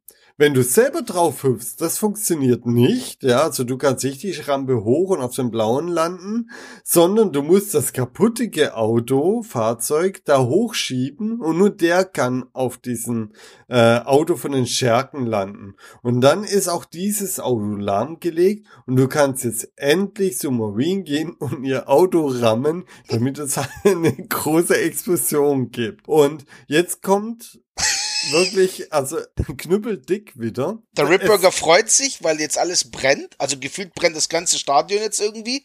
Und Rip Burger freut sich und sagt, er hat jetzt äh, zwei äh, Aktienanteile weniger, die er abgeben muss, weil ich glaube, seine Schergen Ah, nee, das kommt erst ah, das noch. kommt erst noch. Ja, genau, das kommt erst noch, die Sequenz. Ja, ja, okay. Erzähl weiter. Es ist ein Feuer in der Mitte, das Auto, das brennt. Du lenkst erstmal das Publikum ab, indem man mit dem Asbestanzug geschützt brennend durch das Stadion rennt. Und da rennst du halt erstmal brennen und denkst so, ja gut, ähm, habe ich, oh ja, ich habe die Steuerung, was, was muss ich denn jetzt machen? Du bist in eine brennende Fackel und rennst da halt erstmal rum. Durch Zufall findet man dann raus, wenn man am Rand entlang rennt, dann äh, fängt das Stadion auch weiter an zu brennen. Okay, jetzt kommt aber die Schergen wieder mit ihrem Auto, das wieder angesprungen ist und jagen dich jetzt. Und du hüpfst ganz schnell auf ein anderes kaputtes Auto, um dich zu retten und hast jetzt das nächste Rätsel. Und das sieht folgt aus. Man hat links im Stadion einen riesen Ausgang. Das ist relativ nah zu dir. Unten am Bildschirmrand ist so eine große brennende Fläche. Das Auto, was da brennt. Und ich habe bestimmt sieben, acht Mal probiert, einfach aus dem Ausgang rauszurennen. Weil das blaue Auto mit den Schergen kreist ja immer wieder und wenn sie am weitesten von mir entfernt sind, renne ich weg. Und ich bin schon in dem Ausgang drin, bevor die Schergen überhaupt gemerkt haben, dass ich losgerannt bin. Aber es ist nicht die Lösung. Ja, das ist, das, da habe ich mich auch ein paar Mal aufgeregt, weil ich einfach das jedes Mal, ich so, aber ich sehe doch, dass es funktioniert, lass mich doch durch. Aber es funktioniert nicht. Und ich weiß auch schon wieder gar nicht mehr, wie ich das überhaupt gelöst habe. Ich glaube, das habe ich auch wieder, das war einfach ein reiner Glitch, weil irgendwann konnte ich dann rein. Bin so, glaube glaub ich, auch reingerannt, dann ist er einfach, er war schon drin und ist wieder rausgerannt, weil das ja das Spiel nicht vorgibt, das so zu lösen. Das war auch großartig. Ich war schon drin, ich so, what, was passiert denn hier? Aber, ja, und was muss man nochmal machen? Du hast immer noch deinen Asbestanzug an und du musst ins Feuer Ah, ja, stimmt, stimmt. Und die Schergen rasen mit ihrem Auto dir hinterher und explodieren im Feuer. Genau, genau. Und, und dann kommt diese Szene, was ich vorhin erwähnt habe mit Ripburger, wo er sagt, ah, jetzt habe ich wieder weniger Aktienanteile abzugeben. Äh, Fantastisch. Jetzt denkt der Ripburger, dass quasi alle tot sind, plus Ben und Maureen. Und jetzt will er seine Aktionärsversammlung starten, oder? Dann geht's dann eigentlich Ganz los. genau. Dann, dann geht's jetzt Schlag auf Schlag. Die Aktionärsversammlung läuft und es gibt einen Kameraraum, wo das Bild projiziert wird. Also wie im Kino kann man sich das vorstellen. Da ist eine Frau drin, die tut immer die neuesten, also wie so Tageslichtprojekte, die neuesten Blätter drauflegen. Und die Frau müssen wir ablenken. Nachdem sie dann verschwunden ist, können wir dann die Beweisfotos drauflegen. Ah, stimmt. Und dann kommen ja, bevor wir da reinkommen, das ist ja mit so mit diesem, mit diesem versteckten Eingang, wo man reintreten muss, auch ein fantastisches Rätsel. Da, wo ich die ganze Gegend abgetreten habe, bis dann irgendwann mal die Tür sich aufgemacht hat. Auch ein super Rätsel. Das hat wirklich viel, ganz viel Spaß gemacht.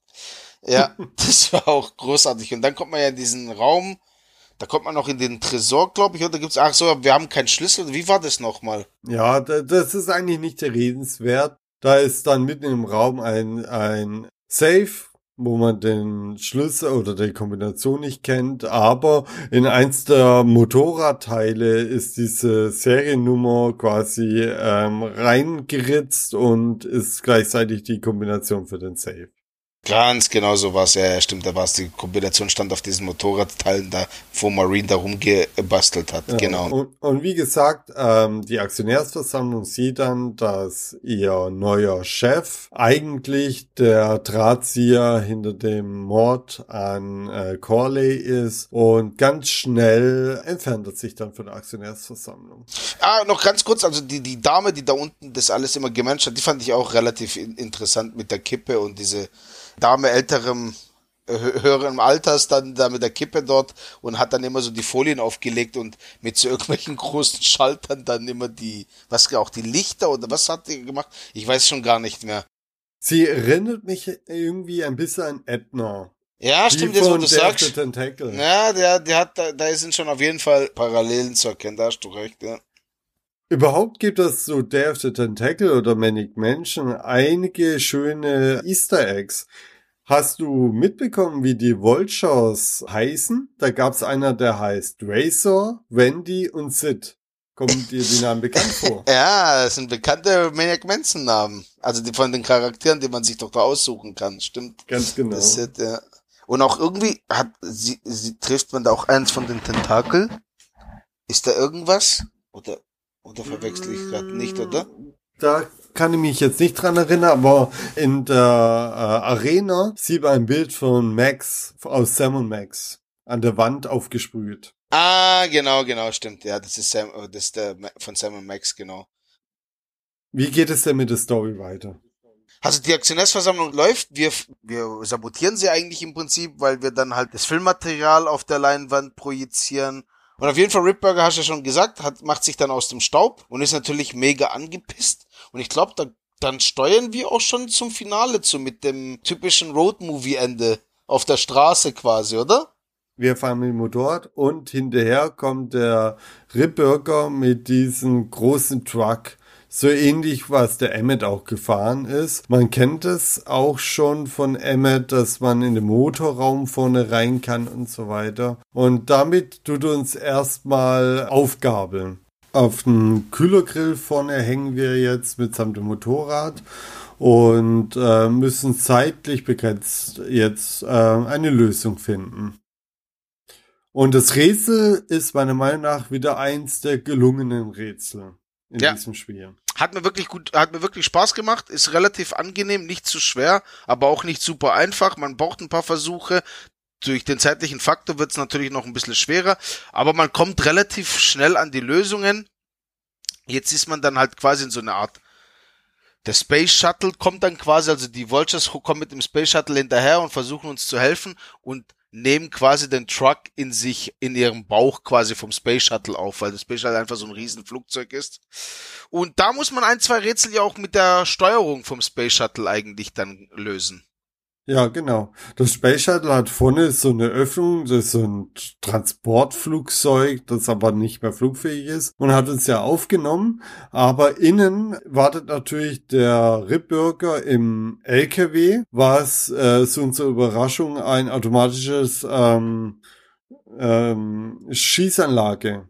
Das braucht halt jedes, jeder Truck eigentlich. Jeder Minivan mindestens. Ja, wenn du siehst ja, wie, viele Motorradgangs hier auf diesen Straßen rumhängen und die sind alle bis auf die Zähne bewaffnet, Alter, würde ich auch gern so Sch- Selbstschussanlagen haben. Du, diese Selbstschussanlage hätte ich auch im Stuttgarter Großraum, wenn ich wieder über Autobahn zur Arbeit fahre. Aber ähm, uns in die Situation ist es jetzt nicht so gelegen, dass er gerade auf uns schießt und ähm, wie entkommen wir ihm dann? Wie gesagt, der Zeit ist jetzt hier ein Faktor. Man muss relativ schnell die Rätsel so weit lösen, dass wir den, den Truck in den Bauch bekommen, also in den vom Flugzeugtruck, und dann steuern wir ja schon direkt auf diese zerstörte Brücke zu. Das heißt, wir bremsen wie in einem relativ spannenden Kinoblockbuster. Kurz bevor wir äh, der Brücke runterfallen, bremsen wir noch mit dem Space Shuttle ab. Dazu bedienen wir uns den Bordcomputer. Das ist sowas ähnliches wie ein Dialogrätsel, wo man Ja. durch einen gewissen Baum von Systemoptionen sich durchhangeln muss. Genau, wir bremsen damit noch ab. Wir, haben dann noch so ein kleines Scharmützel mit Ben und Ripburger, weil Ripburger dann seine Pistole zückt und versucht irgendwie Maureen zu töten. Ben kann das noch verhindern. Ripburger fliegt dann nach vorne raus und hängt jetzt quasi über den Abgrund am Gewehr von dem Selbstschussanlagen. Ja, und jetzt kommt das zweite Dialogrätsel. Man muss jetzt versuchen, quasi ein bisschen noch zu laufen, aber man kommt dann relativ schnell auf dem Trichter, dass man eigentlich nur wieder in das Cockpit rein muss, um dann wieder über das, ja, das Infotainment-System des Flugzeuges quasi äh, das äh, Rätsel löst. Auch da ist wieder die Zeit ein Faktor, weil Ripburger auch, obwohl er da nur hängt mit seiner Jacke, immer noch relativ wütend, immer noch versucht, dich abzuknallen mit seiner Pistole. Da, also er ist auf jeden Fall ein relativ hartnäckiger Bursche. Und da kann man halt quasi dann das Rätsel dadurch lösen, dass man halt das, glaube ich, über diesen Dialogsystem das Gewehr einfährt und er dann dementsprechend, glaube ich, runterbricht, oder? Wie war das nochmal? Das Gewehr fährt ein und Genau. daran hing er ja. Und dann stürzt er, Ab. ja, äh, munter nach unten. Genau, und dann rennen aber die ganzen Vultures raus aus dem Flugzeug. Das Gewicht verlagert sich immer weiter Richtung Canyon, also dem Abgrund, und man muss jetzt noch schnell flüchten. Da bin ich ein, zwei Mal gescheitert, weil ich nicht geblickt habe, dass ich ins Motorrad einsteigen muss. Mhm. Dann ist es eigentlich auch, glaube ich, die, die letzte Aktion, die man als Spieler eigentlich ausführt, oder? Da ja, kommt nichts das mehr. ist das letzte Rätsel, dass man rechtzeitig schnell auf das Motorrad draufspringt und filmreif aus den explodierenden Flugzeug schanzt. Und dann direkt in die Friedhofsszene. Und dann direkt in die Friedhofsszene, wo Malcolm Corley seine Beerdigung bekommt. Und da sieht man auch zum ersten Mal Maureen's Mutter, also sie muss es zumindest sein, weil die sieht ja schon ziemlich ähnlich. Ja, was passiert denn dann zum Schluss noch? Zum Schluss gibt's ja noch die Szene, man denkt ja, das ist ja so dieses Love Interest mit Maureen und Ben, aber glaube ich, der Ben ist halt einfach ein freidenkender Rebell. Er kann in so einer Art Konzernumfeld nicht arbeiten. Das ist, glaube ich, nichts für ihn. Und ich glaube, zum Schluss dann verabschiedet er sich auch, oder? Ja, genau. und cruist dann weiter mit seinem Motorrad mit auch acht Auspüffen weiterhin und verschmutzt die Umwelt mit seinem Reifenabrieb. Und fährt doch kein Schwebemotorrad. Ist natürlich ein schlechtes Zeichen für die Umwelt, was hier als Message verbreitet. Aber ich meine, die haben trotzdem tolle äh, Messages. Also Gewalt ist auf jeden Fall eine Lösung und Motorradfahren ist cool. Also ich hatte, äh, ich, ah stimmt, der Sound von dem Motorrad, das ist schon, der, das macht schon Spaß, oder? Man hat dann schon Bock auf Motorradfahren, muss man sagen. Obwohl ich mit Motorradfahren nichts am Hut habe, aber der Sound von seiner Maschine, das hört sich schon cool an. Also das hat mir schon, das macht schon Spaß, dem zuzuhören. Dann sind so manchmal, ah, das, das, das würde ich auch gern fahren, auch wenn das Design ein bisschen fragwürdig ist. Diese Motorgeräusche wurden tatsächlich von Harley Davidsons aufgenommen. Ja, das ist ja Und dieser ganz klassische Harley-Sound, gell? Das hört sich schon super an. Gut, was denkst du über das Spiel jetzt, nachdem du es durchgespielt hast? Hat es sich gelohnt, das Spiel 25 Jahre nach dem Erscheinen zu spielen? Also, ich würde sagen, auf jeden Fall. Also klar, die Rätsel waren nicht alle wirklich geil und auch die Action-Szenen waren wirklich ein Krampf. Ich bin zum Glück relativ glimpfig da durchgekommen. Ich glaube, das kann ich mir schon vorstellen, wenn man da wirklich hängt, dass das wirklich sehr, sehr frustrierend sein kann. Ich habe auch nachgelesen, dass manche wirklich auch bei diesen Action-Szenen da das erste Mal, wo man auf diesen Straßen fährt und sich mit den Banden rumprügeln muss, dass da wirklich manche abgebrochen haben. Und das kann ich mir schon gut vorstellen. Wenn man da jetzt nicht weiß, wie man weiterkommt, vor 25 Jahren gab es jetzt auch keine YouTube-Videos, wo man geschwind nachschauen kann. Das kann schon sein, dass da jemand mal frustriert die Flinte ins Korn schmeißt und sagt, ja, okay, ich habe da keinen Bock drauf. Aber insgesamt fand ich's, auch wenn die Story echt manchmal fragwürdige Sachen hat, aber ja, da darf man halt, muss man auch mal ein Auge zudrücken. Von, von der Inszenierung, von der ganzen Atmosphäre, das, die ist wirklich super. Wirklich eine tolle Atmosphäre. Die Welt ist wirklich interessant aufgebaut. Die Charaktere sind relativ cool. Die Rätsel sind sehr casualig, auch wenn da halt drei, vier rausstechen, die wirklich beschissen sind. Also Stichwort Hasen oder manchmal Sachen, die ich halt nicht im Remastered richtig angezeigt bekommen habe. Aber für mich, ähm, ich fand es eigentlich, eigentlich sogar noch, ich glaube, wenn ich es mit 16 gezockt habe und dafür 100 Mark gelöhnt hatte und hätte es nach zwei Stunden durchgespielt, ich wäre, glaube ich, als 16-jähriger Petrus relativ angepisst. Für mich jetzt, für, für das kleine Budget und für diese angenehme Kürze, war es einfach ein super Spiel, weil du hast es in zwei, drei Stunden durch. Es unterhält dich für diese zwei, drei Stunden, es hat keine Längen. Es ist eine Art angenehme, ein, wirklich angenehmes Spiel. Es ist kein Spiel, wo du dich da irgendwie da drei Wochen jetzt wieder irgendwo reingraben musst und irgendwelche Ge- Spielelemente erstmal richtig verinnerlichen musst und so weiter. Also ich fand es insgesamt, würde ich sagen, hat sich so definitiv gelohnt. Es hat mir wirklich viel Spaß gemacht und die und die Pros überwiegen definitiv. Also auch alleine, dass man alles mit eintreten kann, finde ich einfach fantastisch. Allein das hat sich schon gelohnt. Wie gesagt, die die Story ist halt schon, ja, schon echt fragwürdig und die Action-Passagen, habe ich ja schon gesagt, das ist schon schrecklich. Also da hat man schon gemerkt, dass das definitiv der, der falsche Weg ist, um das Adventure-Genre in, in die nächste Generation zu hieven. Es war eigentlich eher genau das Gegenteil. Aber es wurde ja noch schlimmer dann später mit, mit Steuerung wie bei Grim Fantango oder bei dem Monkey Island. Vier. Vier, genau. Aber wann kam denn eigentlich Monkey Island 3 raus? Kam das davor oder danach? Kam danach raus, oder? Monkey Island 3 kam 1997 heraus, also zwei Jahre später. Das ist ja witzig. Und vor allem Monkey Island 3 habe ich eigentlich als relativ schwieriges Adventure im Kopf. Das war wiederum eher ein Oldschool-Adventure so gesehen, oder? Genau, das zeigt auch, dass das Experiment Vollgas eigentlich gescheitert ist. Man hat versucht, hier weg von einer hohen Rätseldichte zu kommen, hin zu mehr Story und Sequenzen. In gewisser Weise Vorreiter vor den späteren Telltale-Spielen vielleicht, also dass die Story in den Vordergrund gerückt wird. Es kam nur nicht gut an bei den Fans. Weißt du Verkaufszahlen? Hast du da was? Ich habe da nichts gefunden. Ziel war es, das Spiel über 100.000 Mal zu verkaufen. Geschafft haben sie über eine Million Spiele, was bis dahin der erfolgreichste LucasArts Adventure war, was mich wirklich überrascht hat, weil wenn ich in meinem Freundeskreis rumfrage, du hast es anfangs ja schon gesagt gehabt, ist es doch eins der heute ziemlich unbekannten Spiele von LucasArts. Wow, das ist aber schon eine Ansage. Hätte ich niemals gedacht, so eine hohe Verkaufsmenge.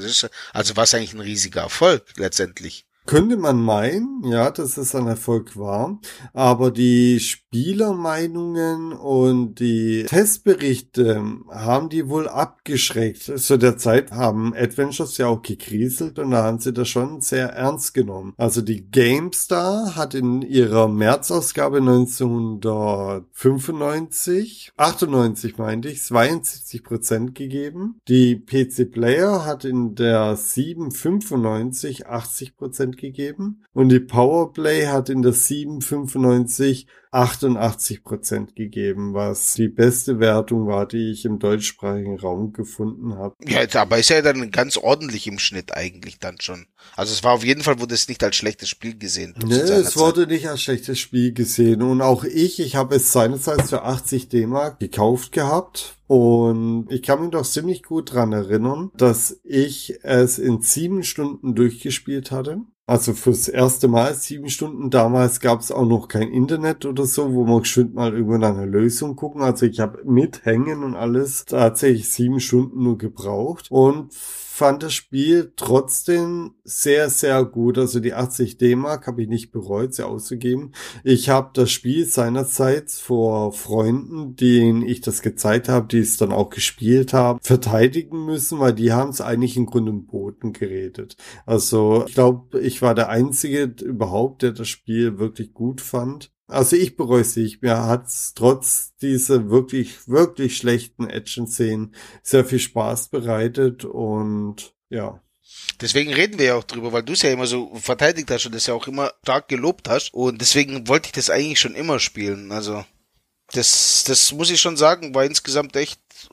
Ich habe es eigentlich so gemocht. Also ich war nie der große Fan von diesen Adventures, wo man irgendwie Items im, in sein Item-Inventar zusammenwürfeln muss, um dann nochmal neue Items zu machen und dann nochmal was Neues zu bekommen, um dann das, also klar, das bei Monkey Island oder so, da kennt man das ja, oder bei Maniac Mansion, aber ich fand's eigentlich angenehm, so muss ich ehrlich sagen. Vielleicht, vielleicht vor 20 Jahren hätte ich es vielleicht nicht so cool gefunden, aber ich fand's jetzt eigentlich sehr, sehr angenehm zu spielen. Also es hat auch, es ist auch ein relativ, ist eigentlich eher so ein Casual Game, wird man heute Ganz genau. sagen. Also heutzutage würde man das als Casual-Spiel betiteln.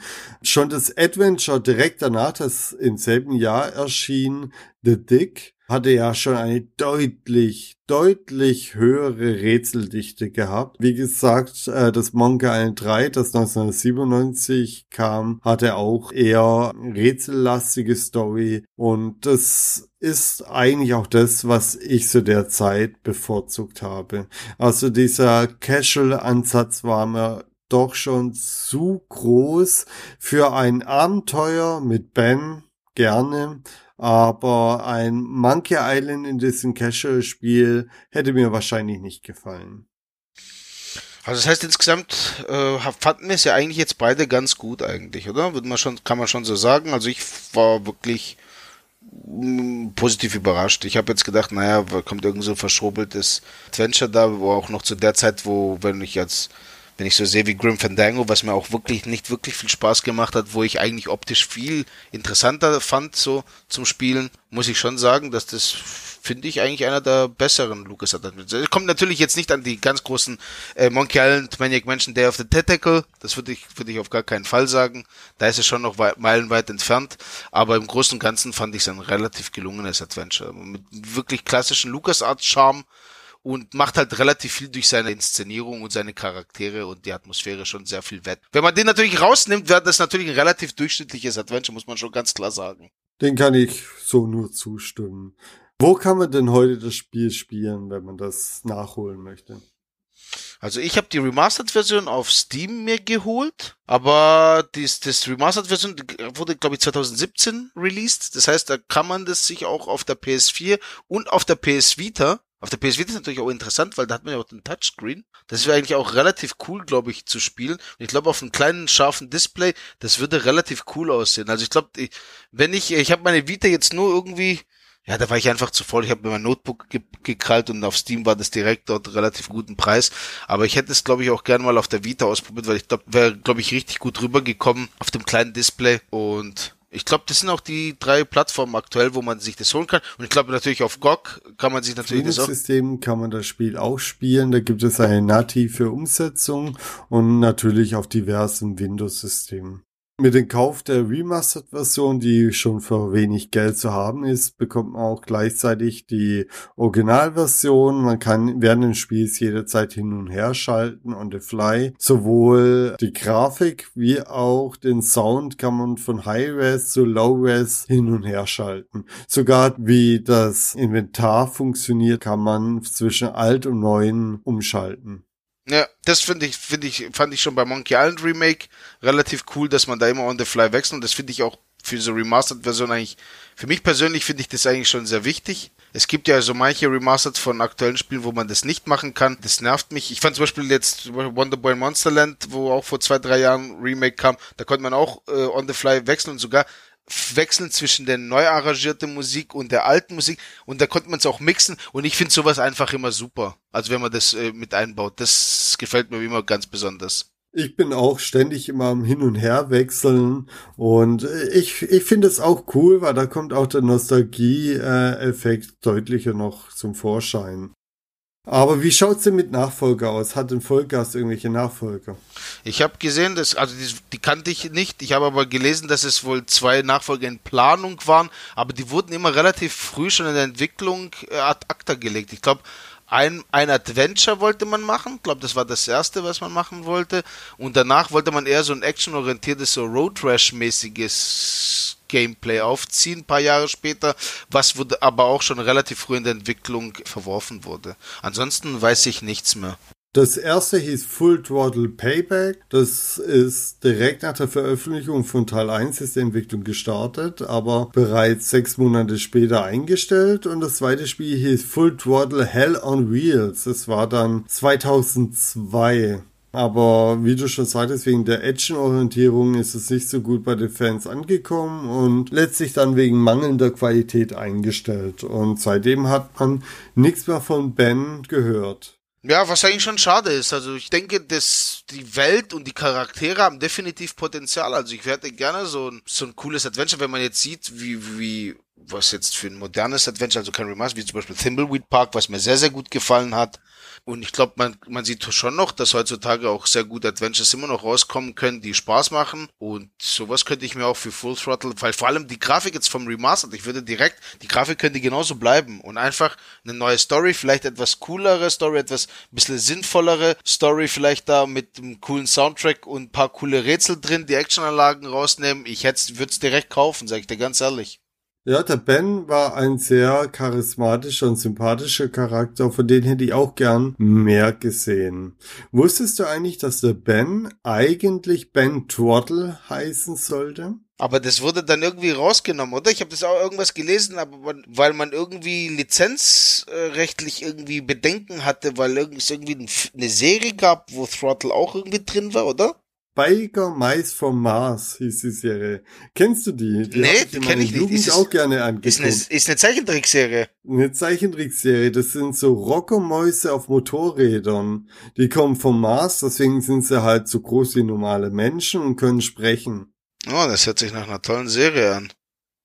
Fantastisch. Mäuse, die so groß sind wie Menschen, fahren Motorräder, ja klar. Also da muss schon, da muss schon eigentlich gutes Zeugs genommen haben, um auf die Idee zu kommen. Ja, klar. Okay, ich würde sagen, dann haben wir jetzt alles Wichtige über Vollgas gesagt. Ich habe nichts mehr. Die Tests haben wir auch abgesprochen. Ne, das passt soweit. Also ich habe jetzt auch da, ich glaube, das haben wir jetzt erschöpfend. Also wir haben ja das Spiel jetzt wirklich bis ins Detail ausgearbeitet im Prinzip. Also ich glaube, viel, viel mehr kann man über Full Throttle jetzt auch nicht mehr sagen. Das ein oder andere Detail hatte ich mir zwar noch aufgeschrieben, aber ich glaube, wir haben die Zeit jetzt mehr als genug genutzt. Ja, Oh, und für den ersten Podcast muss ich sagen, bin ich eigentlich ganz zufrieden. Ich habe hier und da natürlich Verbesserungsideen und so weiter, aber soweit muss ich sagen, hat es mir großen Spaß gemacht. Siehst du das ähnlich? Ja, hat mir wirklich sehr gut, äh, sehr viel Spaß gemacht. Äh, sollten wir auf jeden Fall weitermachen. Also das vom Spaßfaktor war das echt gut. Und ich habe eigentlich gedacht, dass wir nicht so lange reden werden, muss ich ehrlich sagen. Aber wir sind dann halt echt tief reingestiegen in die Rätsel und in die, in die Szenen und Aber das hat, das, ich, das Spiel ist einfach auch nicht so groß, dass man da nicht so tief eintauchen kann. Also das, das, das, das kann man schon gut erklären und man kann halt wirklich über das ganze Spiel so durchgehend sprechen. Also hat wirklich sehr viel Spaß gemacht. Sollten wir auf jeden Fall wiederholen. Das werden wir. Gut, dann bedanke ich mich fürs Zuhören und wünsch, ja, was wünsche ich denn? Bis zum nächsten Mal. Ja, bis zum nächsten Mal. Ciao. Ciao.